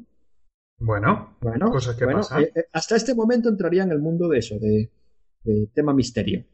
Sí. Nada, día 6. Entonces, después de este mal trago y de reponerse de, unas, eh, unos cortes y demás, decide volver a su casa a, descansar y a reponerse porque vaya trauma y lo que acaba de pasar. Claro, era perfectamente consciente de que se había muerto todo el mundo en, Hiroshima. Vale. Y vuelve a su casa. ¿De dónde era Tsutomu Yamaguchi? Era de Nagasaki. Ah, Entonces, justamente, ¿no? También. Justamente. Tres días más tarde, el 9 de agosto del 45, los Yankees metieron otro bombazo nuclear en la ciudad natal de aquí de este pobre hombre, en Nagasaki. ¿Qué le pasó? Sobrevivió. Ah, muy bien, muy bien. Entonces- Estaba hecho a prueba de bombas, A prueba de bomba nuclear. Es el único caso documentado, reconocido, oficial de persona que sobrevivió a las dos explosiones atómicas. Mm, vaya por Dios. Eh, de hecho, em, estas personas en Japón reciben un nombre que es Ibakusha, que se traduce como algo así como persona afectada por una explosión, más o Ah, menos. Yo creía que, Y- que era algo así como sortudo de cojones. Tam- También. De hecho, eh, a los 70 casos que se, que se nombran a- habitualmente, se les. Bueno, se convirtieron en una especie como de, de, semi, de semisantones, ¿no? Como de, de personas que daban suerte, la gente las quería ir a tocar, pasarle el boleto a la lotería por la chepa, esas cosas. Mm, les quería ir a Eh, tocar. Sí, sí, sí, sí. Pero para, pero para buen rollo, para buen rollo. Para, Ellos para- encantados. eh, Sí, Claro, tócame, nena. que les, que les rozaran y esas cosas porque daban buena suerte y, eran, y daban conferencias y demás. Pero lo dicho, de, de los 70, ese es el único caso eh, bueno, que, que es inequívoco. Mm, Eh, y lo que decía antes, eh, sí que tuvo, tuvo secuelas. De hecho, em, creo que perdió parte de, de la audición por, por, por eso, por el, por el ruido de la bomba. Em, Hombre, es que algo le tenía que pasar al hombre. Claro, se le, se le desarrollaron una serie de, de linfomas eh, derivados de la, de la Radiación. radiación y demás. Pero claro, nada grave. O sea, nada mm, alarmante, nada que se saliera fuera. De hecho, murió de un cáncer de estómago, pero murió con 90 años, con 93 años, perdón, en el Madre mía. 2010. Aunque ese cáncer de estómago fuera provocado a largo plazo por la radiación, joder, que, que murió de viejo. Joder, sí, Sí, increíble. con, con pequeñas secuelas y demás, pero básicamente lo que, lo que fueron los, los- las bombas, las explosiones nucleares, no, no, no, no, no. No. Joder, debió ver la, debió ver ahí el hongo este que se forma, ¿no? La seta gigante esta luminosa, ¿no? En, la- en Sí, las bueno. explosiones estas, madre mía. No, no le dio tiempo a mirar porque eso, al, al- al ver. De hecho, él, él comentaba que cuando fue la segunda, cuando fue el momento de la explosión, él se dio cuenta de que era una explosión nuclear. Porque ya la había vivido antes, claro, la única Claro, persona claro. que la había vivido antes. Dijo, joder, vaya, vaya mala suerte, macho, ¿sabes? O sea, que es que, que es que veo dos seguidas, ¿no? que veo dos seguidas en tres días. Y lo mismo, se, se echó al suelo y al, al incorporarse, pues quedaba él. Sí, sí, sí. Sí, sí, sí, sí. Y luego, y luego no- nos quejamos porque dice, joder, vaya, vaya semana que he tenido, ¿verdad? Eh, he perdido el metro dos veces, he llegado tarde al trabajo, eh, se me. Me- me he tropezado, dos veces se me ha caído una botella de cristal al suelo y me ha reventado la cocina. ¡Ay, qué semana llevo, eh! Se me ha ido la luz tres veces en casa y he perdido lo que estaba grabando en el Word. ¡Ay, sí, por favor! No, ¡Qué no, cosas! No, no, no, que te metan dos bombazos atómicos. Buah, chaval. Sí, sí, sí. Increíble. O sea, Increíble. eh, es una casualidad, es primero una casualidad que te pase, evidentemente, que estés en dos sitios donde caen dos bombas atómicas y una enorme suerte, potra, chiripa. Vivir para contarlo. Y vivir para contarlo. Joder, macho. Sí, sí. vivir de viejo. Es un caso que a mí me fascina, me fascina personalmente. Brutal, la verdad es que sí. Mira, yo tengo otro que, que es que, joder, es que ya aquí ya, ya entran en juego cosas, ¿no? Es decir, es que yo no me, me- me niego, me niego o me resisto a creer en las profecías, ¿no? Pero es que, macho, eh, hay cosas que es que dice, joder, Es todo verdad. no sé, no sé, no sé. Eh, te voy a contar un caso que no sé si probablemente haya escuchado, es posible que alguno de nuestros flamingos también lo haya escuchado. Es sobre un libro llamado The Wreck of the Titan. Es decir, eh, como el, el destrozo del titán o algo así, ¿no? Eh, es de un tal Morgan Robertson, en la que se cuenta una historia que os va a sonar mucho. Es la historia de un transatlántico, el más grande fabricado hasta el momento, el más lujoso, y que se hunde después de chocar con un iceberg en el Atlántico Norte, en su viaje inaugural desde Nueva York a Southampton. Eh, claro, dices, coño, es el Titanic, sí, claro, pero es que eh, The Wreck of the Titan fue escrito en 1898, 14 an- años antes de que se hundiera el Titanic, ¿vale? Sí. Ahí no acaban las casualidades, porque dices, joder, esto ya, ya es, ¿eh? Ya es. Pero bueno, el caso es que el Titán de Robertson solo disponía de 24 botes salvavidas, que apenas tenían cabida para menos de la mitad de las 2.500 personas, pasajeros y tripulación que iban a bordo en la novela, y entre las que se encontraban algunas de las grandes fortunas del planeta, y una mm, importante representación de así de lo más granado de la alta sociedad inglesa y estadounidense. Ajá. Bien. El caso es que, como he dicho, 14 años después, el Titanic, el transatlántico más grande y lujoso de la época, se hundía en su viaje inaugural entre Southampton y Nueva York, es decir, en sentido contrario, pero uniendo las mismas ciudades. O bueno, se pretendía que uniese las mismas ciudades, algo que no sucedió. ¿Por qué no sucedió? Porque todo el mundo sabe que chocó contra un iceberg en el Atlántico Norte también. Bueno, entonces, vamos a enumerar eh, las coincidencias entre la obra literaria escrita con antelación y el suceso ocurrido en el Titanic. Como decimos, ambos naufragaron en su viaje inaugural. Ambos fueron calificados por sus constructores como insumergibles e indestructibles. Ambos tenían un Esas tamaño cosas no se dicen, esas cosas no se dicen. Exacto. Ambos tienen un tamaño muy parecido. 267 metros el real y 244 metros el de la novela. Los dos portaban tres hélices y dos mástiles. En ambos casos también se había utilizado en su construcción un sistema de compartimentos estancos muy similar. Los dos emprendieron su primer y desgraciadamente el único viaje en el mes de abril. El Titanic tenía 20 botes salvavidas. Ya he dicho antes que el Titán tenía 24 botes salvavidas. Y en ambos casos su capacidad no podía aco- acoger ni siquiera la mitad del pasaje. El, el Titán se golpeó contra el iceberg cuando viajaba a una velocidad de 23 nudos, mientras que el Titanic lo hizo a 25 nudos. Sí. Ambos se hundieron aproximadamente a 600 kilómetros al sur de Terranova, es decir, por las mismas latitudes, ¿vale? Yo voy procesando, o sea que hay mucho dato aquí. Dime, dime. Todo esto, procesando. lo- los, los flamingos, eh, que se los rebobinen luego, eh, cuando Sí. estén escuchando, y lo vuelven a escuchar porque es flipante. Me Bueno, falta tomar notas, pero sí, tú, tú ve contando. Sí. El caso es que estas son las similitudes. Como puedes ver, un montón de ellas. No las he enumerado, pero vamos, eh, debe haber, yo qué sé, pues más de más de 8 o 9 similitudes, ¿no? Entre, entre ambos casos, el, el ficticio y el real. Sí que hay algunas diferencias, ¿no? Porque ya sería la repanocha.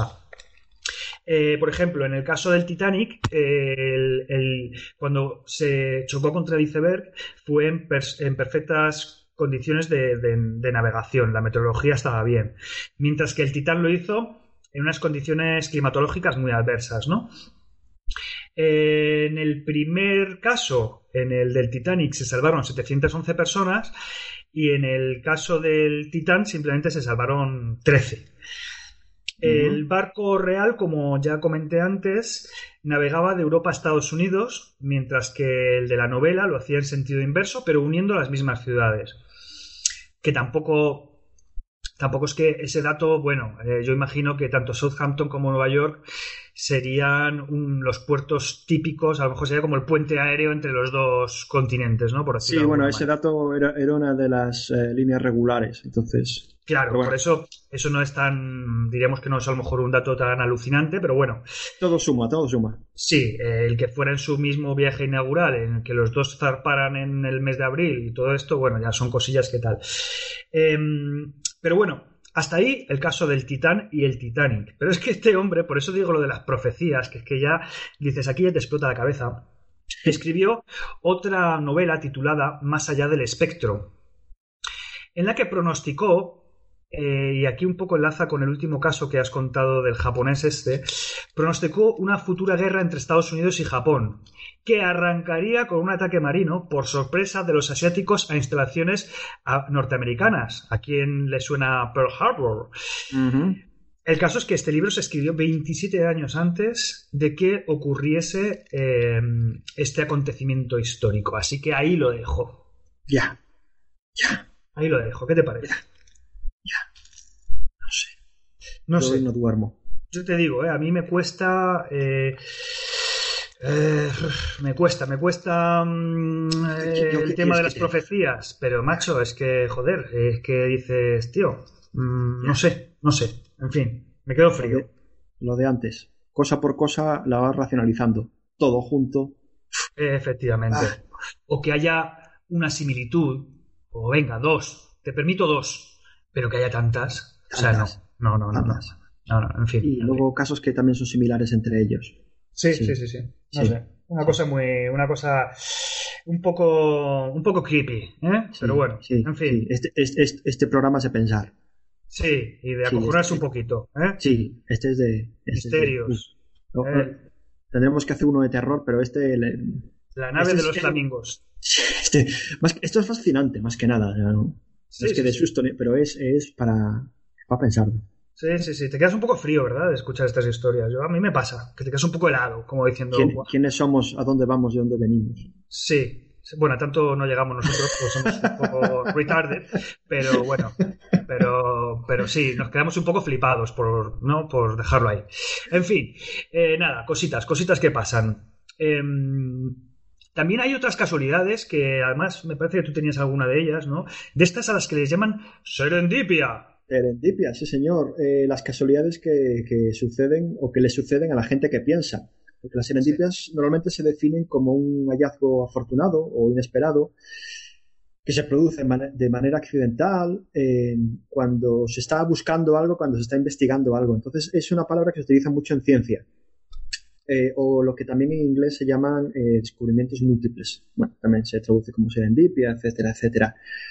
Básicamente que tienes eh, eso, descubrimientos o gente que está investigando en algo y que llega a las mismas conclusiones de forma totalmente independiente y autónoma sin que no tengan ningún tipo de relación entre ellas. Sí. Dices, vale, es una casualidad. Esto puede tener un poco más, un poco más explicación o la forma en la que normalmente se, se interpreta. Es que, claro, tú para llegar a descubrir algo o para llegar a una conclusión, te basas en lo anterior, ¿vale? En la investigación previa. Entonces se tiene que crear una especie de caldo de cultivo, tiene que haber una masa crítica de conocimiento determinada para dar el siguiente paso. No es tan extraño que personas que beben de las mismas fuentes lleguen a la misma conclusión más o menos al mismo tiempo. Exacto. Y dices, vale, bien, Porque de esto hay también un montonazo de casos en la historia. Que dices, oye, en tal momento un inventor en este continente eh, eh, descubrió algo, hizo un invento, y es que justamente por las mismas fechas en otro continente hay otro inventor inventando tal. Sí, mismo, claro. ahí tienes un poco esa explicación, ¿no? Y se explica un poco y si hubiera únicamente una decena de casos dirías todo correcto, pero es que hay decenas y decenas y decenas. Sí. Eso ya, son, el- eso ya son centenas. Claro, el número llega a ser tan grande que la explicación racional está muy bien. Luego- Luego aparecen explicaciones eh, que se transforman en, bulos, ¿no? Eh, hay unas explicaciones más divertidas, es la que se llama el efecto del centésimo mono. Que, eso tiene que ver con los campos morfogenéticos esas historias que dice que, cuando un determinado número de gente aprende a hacer una cosa o a manejar un instrumento o- o a estudiar algo, digamos que el resto de la humanidad, cuando se pasa ese umbral, el resto de la humanidad pasa a saber o pasa a adquirir ese conocimiento. Es otra cosa muy curiosa, sí señor, eso es. Entonces, eso se ha intentado desmontar mil veces, se dice, bueno, que efectivamente que es un bulo, que no tiene ningún tipo de base, de base científica, pero volvemos a lo de antes, es una, una cosa lo que te dice la razón Es y que- otra cosa hasta civilizaciones muy antiguas, ¿no? Que, que se da la circunstancia de que descubrieron a lo mejor algún material que les hicieron avanzar, evolucionar eh, al mismo tiempo prácticamente, ¿no? Es decir, Sí.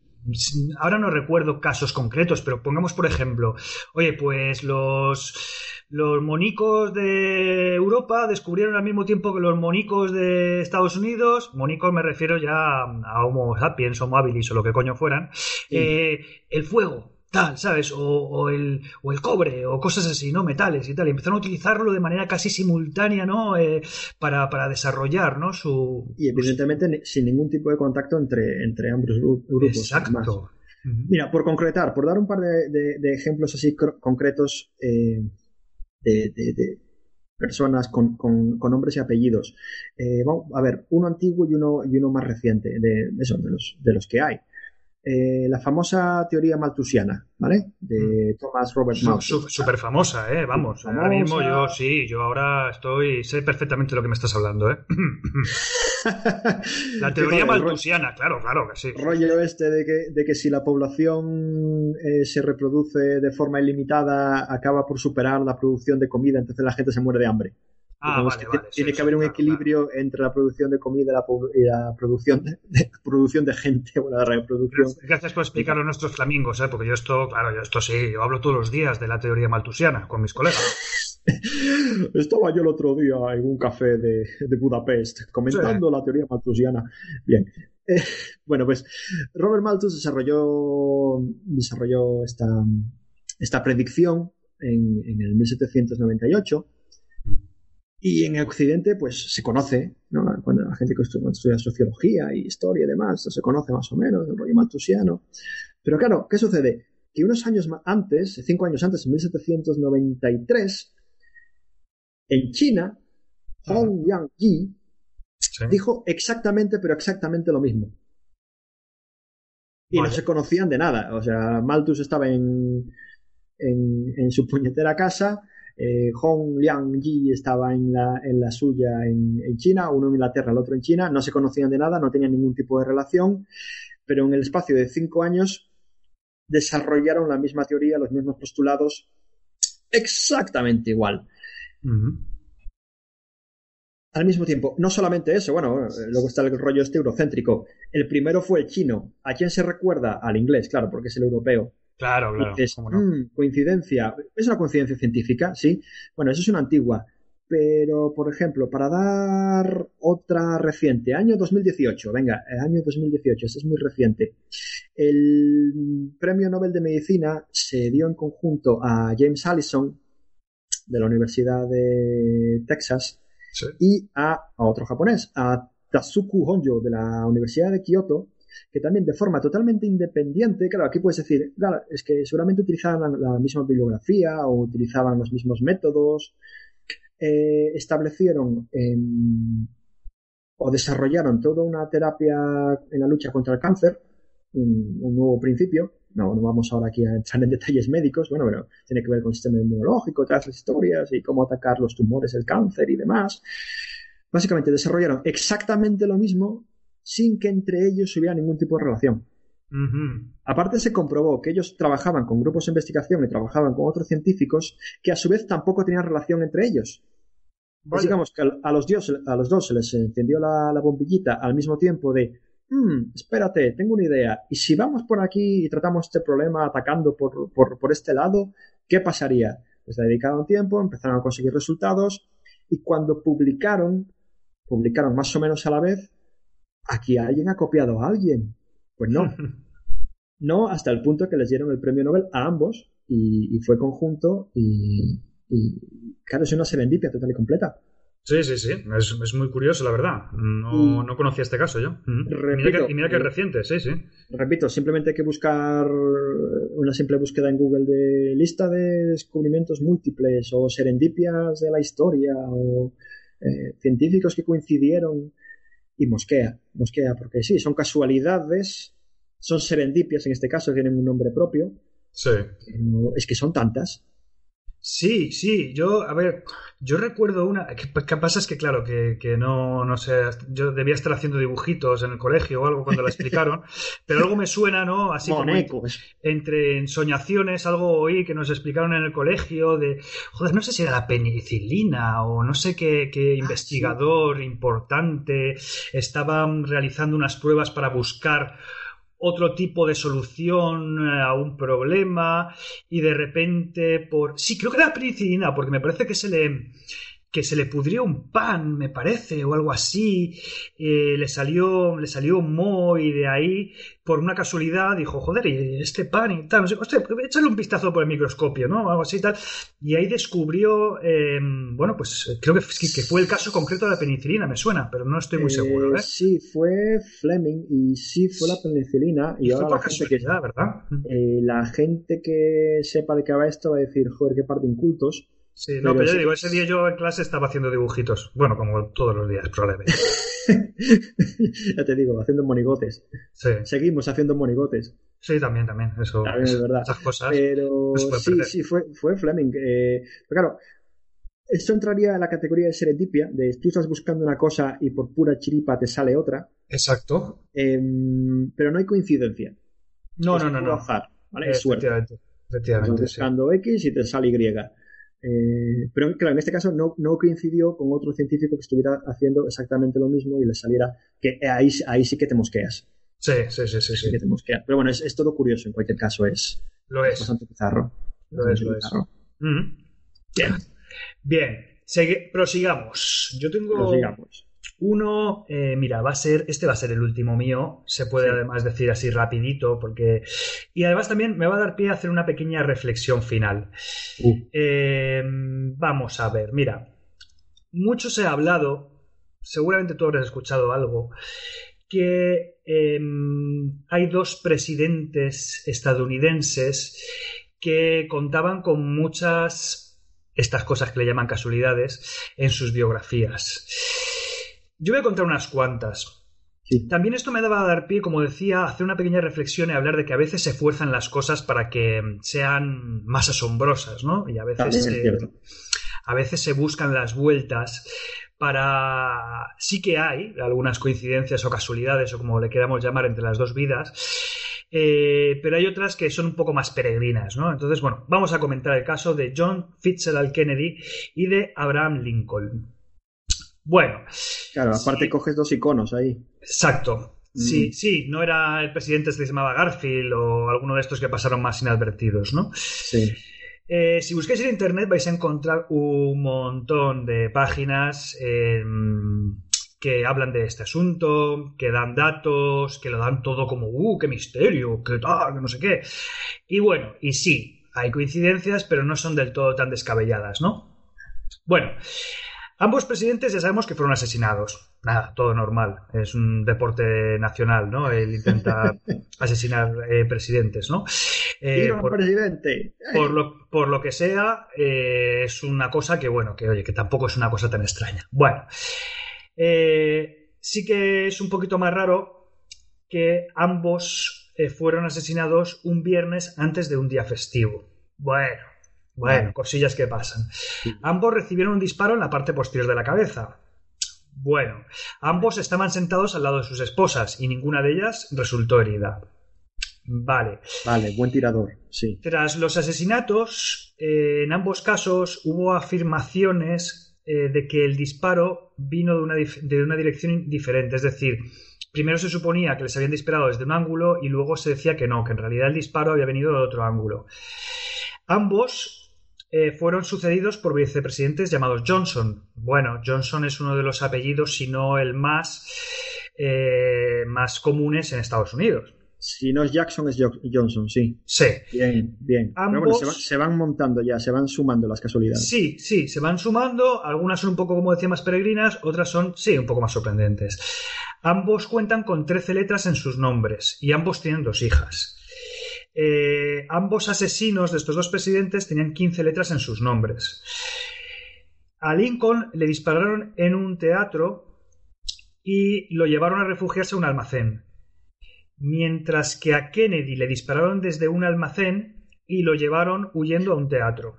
vale. ¿Vale? Esto me da un poco de risa, vale. sí. Sí, sí, la verdad es que tiene su punto cómico. Eh, Saturno estaba en trígono con Urano y el Sol se ponía en la casa de Aries. exacto. Vale, vale, sí. Por eso hay que coger un poquito con pinzas estos casos, ¿no? Claro, eh, respecto a uno de los puntos, diríamos, eh, que más, eh, no sé, se cacarean de estos casos y tal, es que a ambos les dispararon en la cabeza. A ver, si quieren matar a un presidente, alma de cántaro, apúntale a la cabeza. Si le apuntas a un brazo, a la pierna, al intestino o, Claro. o tal, es bastante probable que no le mates. Es decir, Que no. si quieres asegurarte de matar a alguien, sea presidente o no, apúntale a la cabeza. Menos Vale. con Rasputín, que no se sabe. Sí. Eh, hay otra coincidencia también que dicen, oh sí, es que además Lincoln fue elegido presidente en 1860 y Kennedy en 1960. Vale, pero es que las elecciones se hacen cada cuatro años.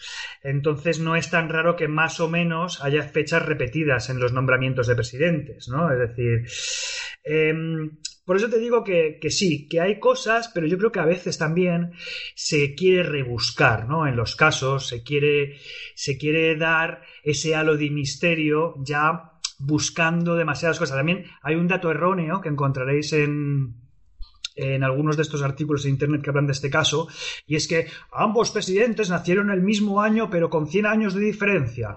Mentira, porque en realidad ambos presidentes nacieron con 99 años de diferencia, pero a veces se introducen cositas, ¿no? Para hacerlo ya incluso un poco más rocambolesco y ser más asombroso. Con esto, esto también me da, me da pie a reflexionar sobre que yo los casos que he buscado también son casos que, que- están certificados, ¿no? Es decir, son casos que realmente por crónicas o, o por testigos se sabe que son ciertos y son reales. Pero bueno, puede que también en alguno de estos casos se haya maquillado un poquito. Esto es una especie de disclaimer, ¿vale? Por si algún listillo o listilla está escuchando el programa y diga, no, pues este caso yo lo conozco y sí, hay coincidencias, pero hay una que no es. Vale. Vale, pues este mensaje es para ti, querido flamingo o flaminga. Vete a tomar por culo. No seas repelente, no seas Sí. repelente. No, es verdad. Es decir, em, yo he visto muchos casos que no he sacado porque realmente ni se decían nombres o no se decían fechas concretas o mm, tienen esta historia que podrían ser leyendas urbanas, ¿no? Los que hemos buscado y hemos encontrado eh, y, y hemos presentado aquí en el programa son casos que creemos que sí que tienen rigor, ¿no? Que son reales y que ocurrieron tal soporte cual. documental, sí. Exacto. Pero lo, lo reitero, que puede que algún detalle de los que hayamos encontrado no sea exactamente así. Yo creo que sí, pero bueno, habría que investigar muy a fondo cada caso y tal. Y Que no, es da- el caso. No es el caso y no nos da para tanto, somos, No, somos pajarracos. No, no da la Así- vida para tanto. Así que nada. Y un poco Bueno. lo que decías tú, en el caso de los presidentes, eh, claro, también fueron a buscar dos figuras súper simbólicas de la historia del país.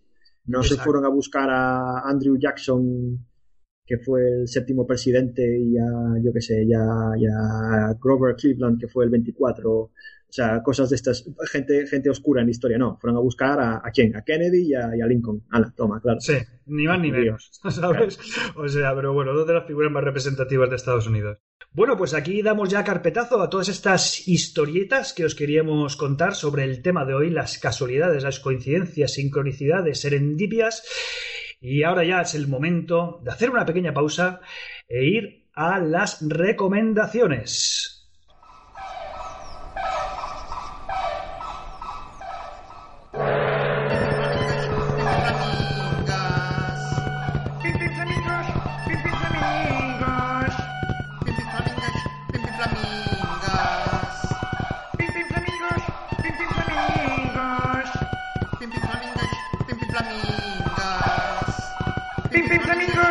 Bueno,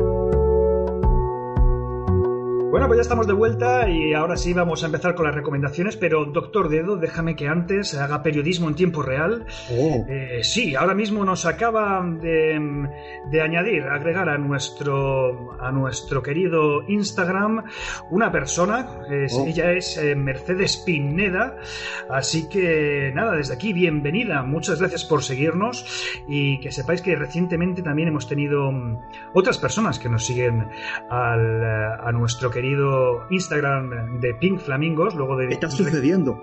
Está sucediendo ahora, está pasando ahora. Eh, por ejemplo, últimamente nos han seguido Poca Broma, que es otro podcast, el mini podcast. eh, bueno, también nos sigue mogollón de gente mm, que no tiene nada que ver ni con el podcasting. Últimamente es que estoy flipando. Gente de otros países que eso- probablemente eso ni hablen mucho. español. Sí, pasa mucho en Instagram, es muy loco para eso. Sí. También recientemente nos siguen los compañeros del podcast Camarote March. Nos sigue Evox también. Cómeme el podcast. Eh, y bueno, eh, unos cuantos más. Euskal Pod, Tony Rey, que por cierto, muchas gracias Tony, que el otro día hizo una historia muy majeta en Instagram Stories, que estaba escuchando nuestro programa de...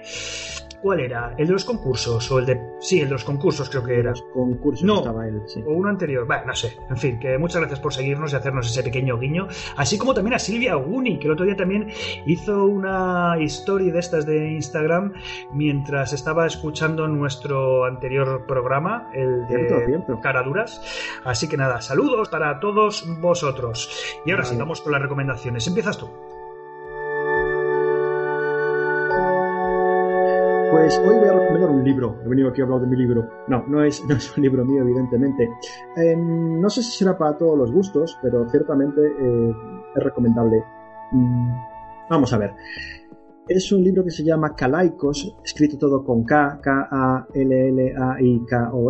y como subtítulo tiene Una vía Galiza céltica. Bueno, ¿de qué trata este librito? Este es básicamente un libro ilustrado em, por Paco Boluda, es el, es el autor, y que va del tema de recreación histórica. Vamos a ver, el autor Paco Boluda es un ilustrador, maquetista, eh, bastante conocido aquí en, Galicia, en los círculos que nos movemos, que trabajó profesionalmente como ilustrador de, en excavaciones arqueológicas. Entonces, él hace una cosa muy bien, que es a partir de una pequeña pieza o a partir de un pequeño resto o a partir de lo que sea, extrapolar toda la información que existe e ilustrar eso. Ilustrarlo, sea en, en dibujo o incluso hacer maquetas, que luego se utilizan evidentemente para, para hacer ciencia. Pues por fin, por fin, por fin, después de muchos años, trabajo y esfuerzo, ha publicado un libro que es una auténtica pasada, es una maravilla estética. El hilo conductor del libro es una historia de una persona que va de viaje por todo el noroeste peninsular, eh, mostrándonos un poco cómo era la, vida de aquellos tiempos prehistóricos de la Galicia céltica y demás.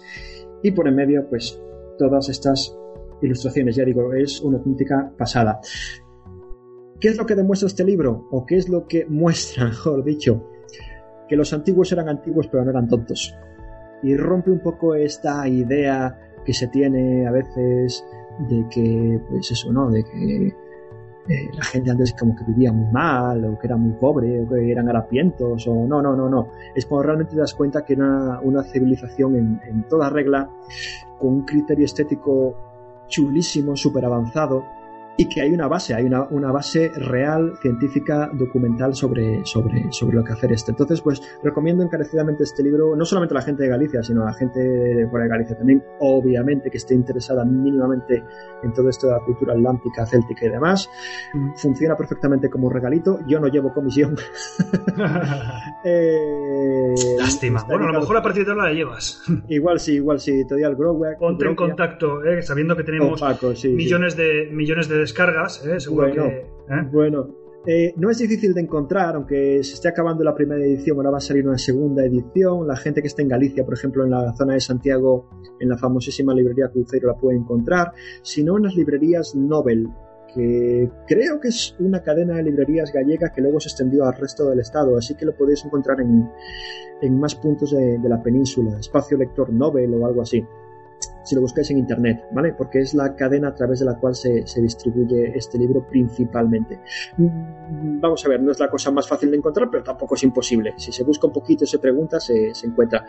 La presentación es una pasada, viene en una cajita también toda decorada, con regalitos y demás, a muy buen precio. Nada, es yo eh, aún me lo estoy acabando, porque me pasé bastantes días simplemente mirando, mirando las foticos, sí. los dibujicos, y yo me tengo que acabar de, de leer la historia, pero es, es para de, deleitarse, es para, para, saborear. Un libro qué para bonito, saborear. qué bonito. Y muy bonito, muy bonito. ¿A que me lo vas a enviar? Y yo te envío un flamingo de neón.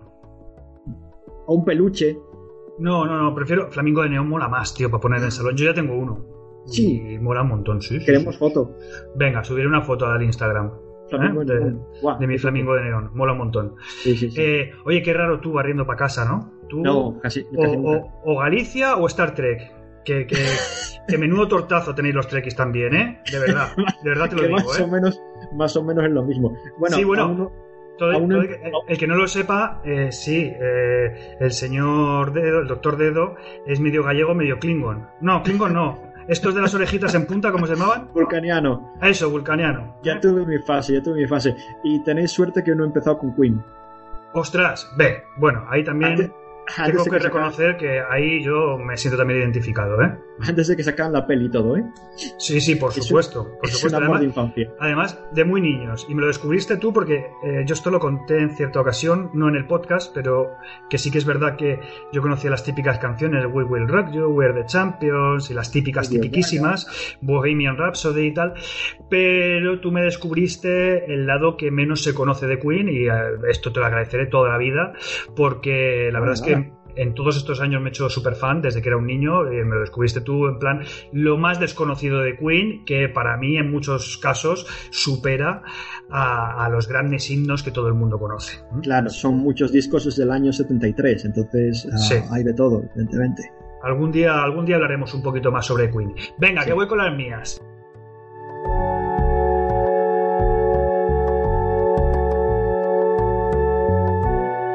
Dale. Eh, yo soy un flipado de los documentales y desde que tengo Netflix, eh, pff, series prácticamente no veo, pero o, o, pelis de Netflix pocas hay que encuentre que más o menos me molen, pero documentales me los veo casi todos. Te pierdes. Hay uno, Sí, hay uno que he visto hace a lo mejor, no sé qué sé, dos meses o una cosa así, que se llama American Anarchist. y que es ni más ni menos la historia de William Powell, que es el autor de un libro que yo tuve en su día, muy peligroso por cierto, que se llama The Anarchist Cookbook, el libro de cocina del anarquista, que publicó en los años 70 cuando tenía tan solo 19 años. ¿no? Es un libro en el que se muestra cómo hacer eh, bombas y sabotajes y todo tipo de explosivos y armas caseras en tu propia casa con Ah. cosas que tienes en tu casa. Qué divertido. Sí, es un libro, a mí me, me fascinaba. Bueno, de hecho, ¿sabes? Antes de tener el libro, sab- es que esto te va a flipar. ¿Tú te acuerdas de nuestro amigo Camps? Sí. Bueno, te acuerdas, por supuesto que te acuerdas. Claro, sí. Tú sigues en contacto con él, además. Desde aquí un gran abrazo mm, a él y a toda su familia, un chaval súper majete Sí. que era parte de la pandilla por motivos, claro, cada uno luego siguió su camino, uno se fue a vivir a un sitio, otro se fue a vivir a otro y tal, y unos estáis más conectados con unos, otros estamos más conectados con otros, en fin. Yo sigo en, en contacto. Pues Camps, cuando La, la persona que yo conozca más inteligente del mundo. Sí, sí, sí, sí, sí, sin duda, sin duda alguna. Es, es Era- todo- era el genio la clase. cerebro, exacto. Bueno, pues este tipo, yo me acuerdo que cuando aquí todavía no, no teníamos ni puta idea de lo que era Internet, ni de cómo se utilizaba y tal, él ya lo había estado usando en Estados Unidos y tenía disquetes de cosas y juegos y, y libros y cosas, y me pasó un disquete en el cual en un- en- no existía ni todavía el Word, estamos hablando de hace un porrón de años, me pasó un disquete en un formato de texto en el cual me pasó este libro, el Anarchist eh, Cookbook. Y con gráficos así mm, hechos, diríamos, pues eh, claro, no, era- no, no salían ni fotos, eran gráficos Espérate hechos con lo- que lo- letras, con barras. Que lo, imprimiste tú en una impresora Sí. que tenías, esas de papel continuo verde. Efectivamente. De esas antiguas. Ah, Bueno, grande. Pues este, este, yo esto fue lo que cuando lo conocí, ¿no? Y ya llevaba publicado, pues ya te digo, desde los años 70 este, este libro. Eh, bueno, pues este, este libro, eh, primero que el que se lo compre, porque todavía se puede encontrar por Amazon, que tenga muchito cuidado si quiere hacer estas movidas, porque se han dado casos de gente que le han explotado las cosas en las manos, ¿vale? Sí, sí. Eh, hay científicos que años después han dicho que ciertas cosas que se proponen en este libro no se pueden realizar en el, en el, con una olla express, Sí, no, mejor la- que no. Ni con no. elementos de laboratorio, con elementos que no sean de laboratorio y tal, porque son muy peligrosas, ¿vale? Hay otras que son muy divertidas. Hay otras que, por ejemplo, era llenar una pelota de tenis, la le hacías una raja, la llenabas de cabezas de, de cerilla, que te tirabas para llenarla pues un montón, cortando cabecitas de cerilla, Le echabas un rato, sí. Y tirándola muy fuerte contra el suelo explotaba. Esto es cierto, además hay vídeos en internet en los que sale, hay experimentos de estos. También se decía, por ejemplo, cómo hacer napalm, eh, que si no recuerdo mal, Tú dando ideas a los niños. Sí, era con detergente y con gasolina. Pero bueno, ojo, que el que quiera este libro, que es una curiosidad, y la verdad es que, hombre, por tenerlo, pues es- está, está guay, que tenga cuidadito con lo que hace. Desde aquí, mm, un avisito de los flamingos a todos aquellos que tengan ideas siniestras. Bueno, el caso es que, eh, eh, claro, este documental va un poco a a la parte más personal ¿no? de él. Y se mete bastante con él. Es decir, son una serie de entrevistas que tienen lugar en su casa en Francia porque él desapareció del mundo porque este libro le ha, le ha causado muchos problemas. Él lleva toda su vida arrepintiéndose de haber escrito este libro ¿no? porque este libro ha sido hallado en numerosos eh, domicilios y pisos francos de gente que han intentado eh, actos terroristas. Por ejemplo los chicos de la masacre de Columbine también se encontró entre sus pertenencias este libro.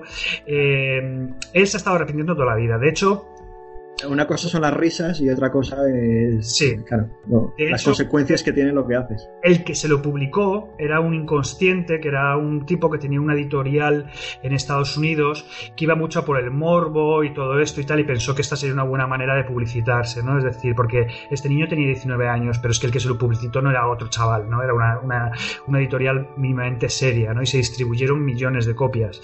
Eh, el caso es que, bueno, em, este hombre da, bastante penica, ¿no? Porque le ha pasado muy mal durante toda su vida por esta inconsciencia supuestamente, ¿no? De haber, de haber hecho esto y se han metido mucho con él. Él tuvo que refugiarse en un pueblecito francés para vivir el resto de su vida. Eh, está casado con una mujer japonesa, se dedicó a hacer obras, a hacer buenas obras, es decir, el niño, el, el tío este luego se hizo profesor y se dedicaba a ir por escuelas de países en desarrollo, subdesarrollados y tal, pues a, a enseñar cosas a los niños y tal. Es decir, que plan, es no, no hagáis bombas, no, Sí, bueno. no destiléis napalm en casa. Pero ¿qué pasa? Que, que cada cierto tiempo, ¡pum!, salía esto. Y cada cierto tiempo había reediciones. Y cada cierto tiempo le buscaban medios de comunicación. Tuvo problemas también para encontrar ciertos trabajos. En fin, una historia un poquito triste, ¿no? La de, la de este hombre. Yo recomiendo que veáis... Sí, que veáis este documental, American Anarchist. Eh, yo lo encontré en Netflix. Pero bueno, nuestros flamingos son lo suficientemente listos para encontrarlos por otros medios si no tienen Netflix. Y que... mm, Vas andando por internet, tropiezas con las cosas, que Sí, sí, joder, es que lo que tiene. Es un documental de 2016, dura 80 minutitos y su director y guionista es un tal Charlie Siskel que en momentos en las entrevistas se ve que le intenta tender un poquito de trampa emboscada, ¿no? Para hacerle quedar un poquito mal, pero bueno. En fin, eh, recomendable. Y venga, hay una peliculita. Una peliculita que he visto recientemente, que es una película un poco cómica, no esperéis que sea una obra maestra, no esperéis que sea un peliculón, pero que a mí me divirtió, me gustó verla, y que se llama Manson Family Vacation, la familia de la familia, eh, la vacación, las vacaciones de la familia Manson, una película del año 2015, 84 minutos, película estadounidense dirigida por un tal Jay Davis. Eh, está guay, tiene un toque cómico, básicamente, sin hacer mucho spoiler, es una pareja de hermanos que llevan muchísimos años que están separados, ¿no? que cada uno vive vidas diferentes. Uno Sí. es un uno es un exitoso, no me acuerdo si era si era arquitecto o no sé qué, vive ahí en, en Los Ángeles en una, lujosa casa, ¿no? Tiene una vida perfecta, la mujer perfecta, el niño no tan perfecto, pues un poquito eh, borderline y tal. Eh, y el otro era un poco como el, como el garbanzo negro de la familia, ¿no? El que pasaban de él y tal, y se hizo como un poco hippie, un poco vagabundo, iba de un sitio a otro y tal.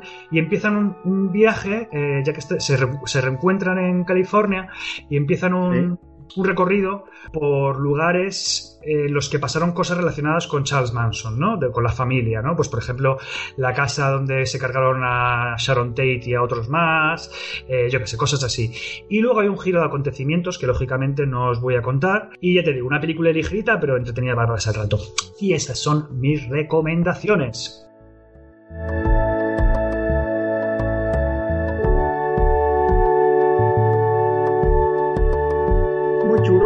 Sí señor. Pues eso, anotado todo. Muy bien, pues nada, flamingos y flamingas, que nos vamos, que gracias por estar ahí, gracias por escucharnos, eh, por los mensajillos que alguno que otro nos envía a nuestro a nuestra cuenta de Evox, De por la gente que nos sigue en Twitter, Facebook e Instagram. De hecho, voy a dar ahora las redes sociales. Eso, y en Facebook no sé qué pasa, que el algoritmo nos odia. Porque Sí, bueno, pero más esto es- gente, pero no, no se mueve la cosa. Esto es muy típico, esto es muy típico. Lo de Facebook, cuando tienes un perfil profesional, eh, lo si no capa- pagas, no se mueve. Efectivamente. Así que nada, buscadnos, buscadnos. Please listen carefully. Facebook, Pink Flamingos Radio, Twitter, arroba Flamingos Radio, Instagram, arroba Pink Flamingos Radio. Lo he dicho, doctor Dedo. Eh, nada, gracias por estar con eh, los flamingos una, sema- una semana más, ¿no? Una quincena más. Y nada, hasta la próxima. Un abrazo a todos los que nos siguen y un beso muy grande a todos, allende los mares, que tenemos también ahí algunos oyentes chilenos. Nos ha llegado, eh, ¿verdad? noticia. Noticia de que tenemos algunos oyentes chilenos que se divierten mucho con nuestro programa. Así que nada, os lo dedicamos. Volando de a continente en continente. Sí, señor. ¡Hala! ¡Hasta la próxima! Ah, ¡Adiós! pásadlo bien. ¡Adiós! Chao, chao, ¡Adiós! chao, ¡Adiós! chao.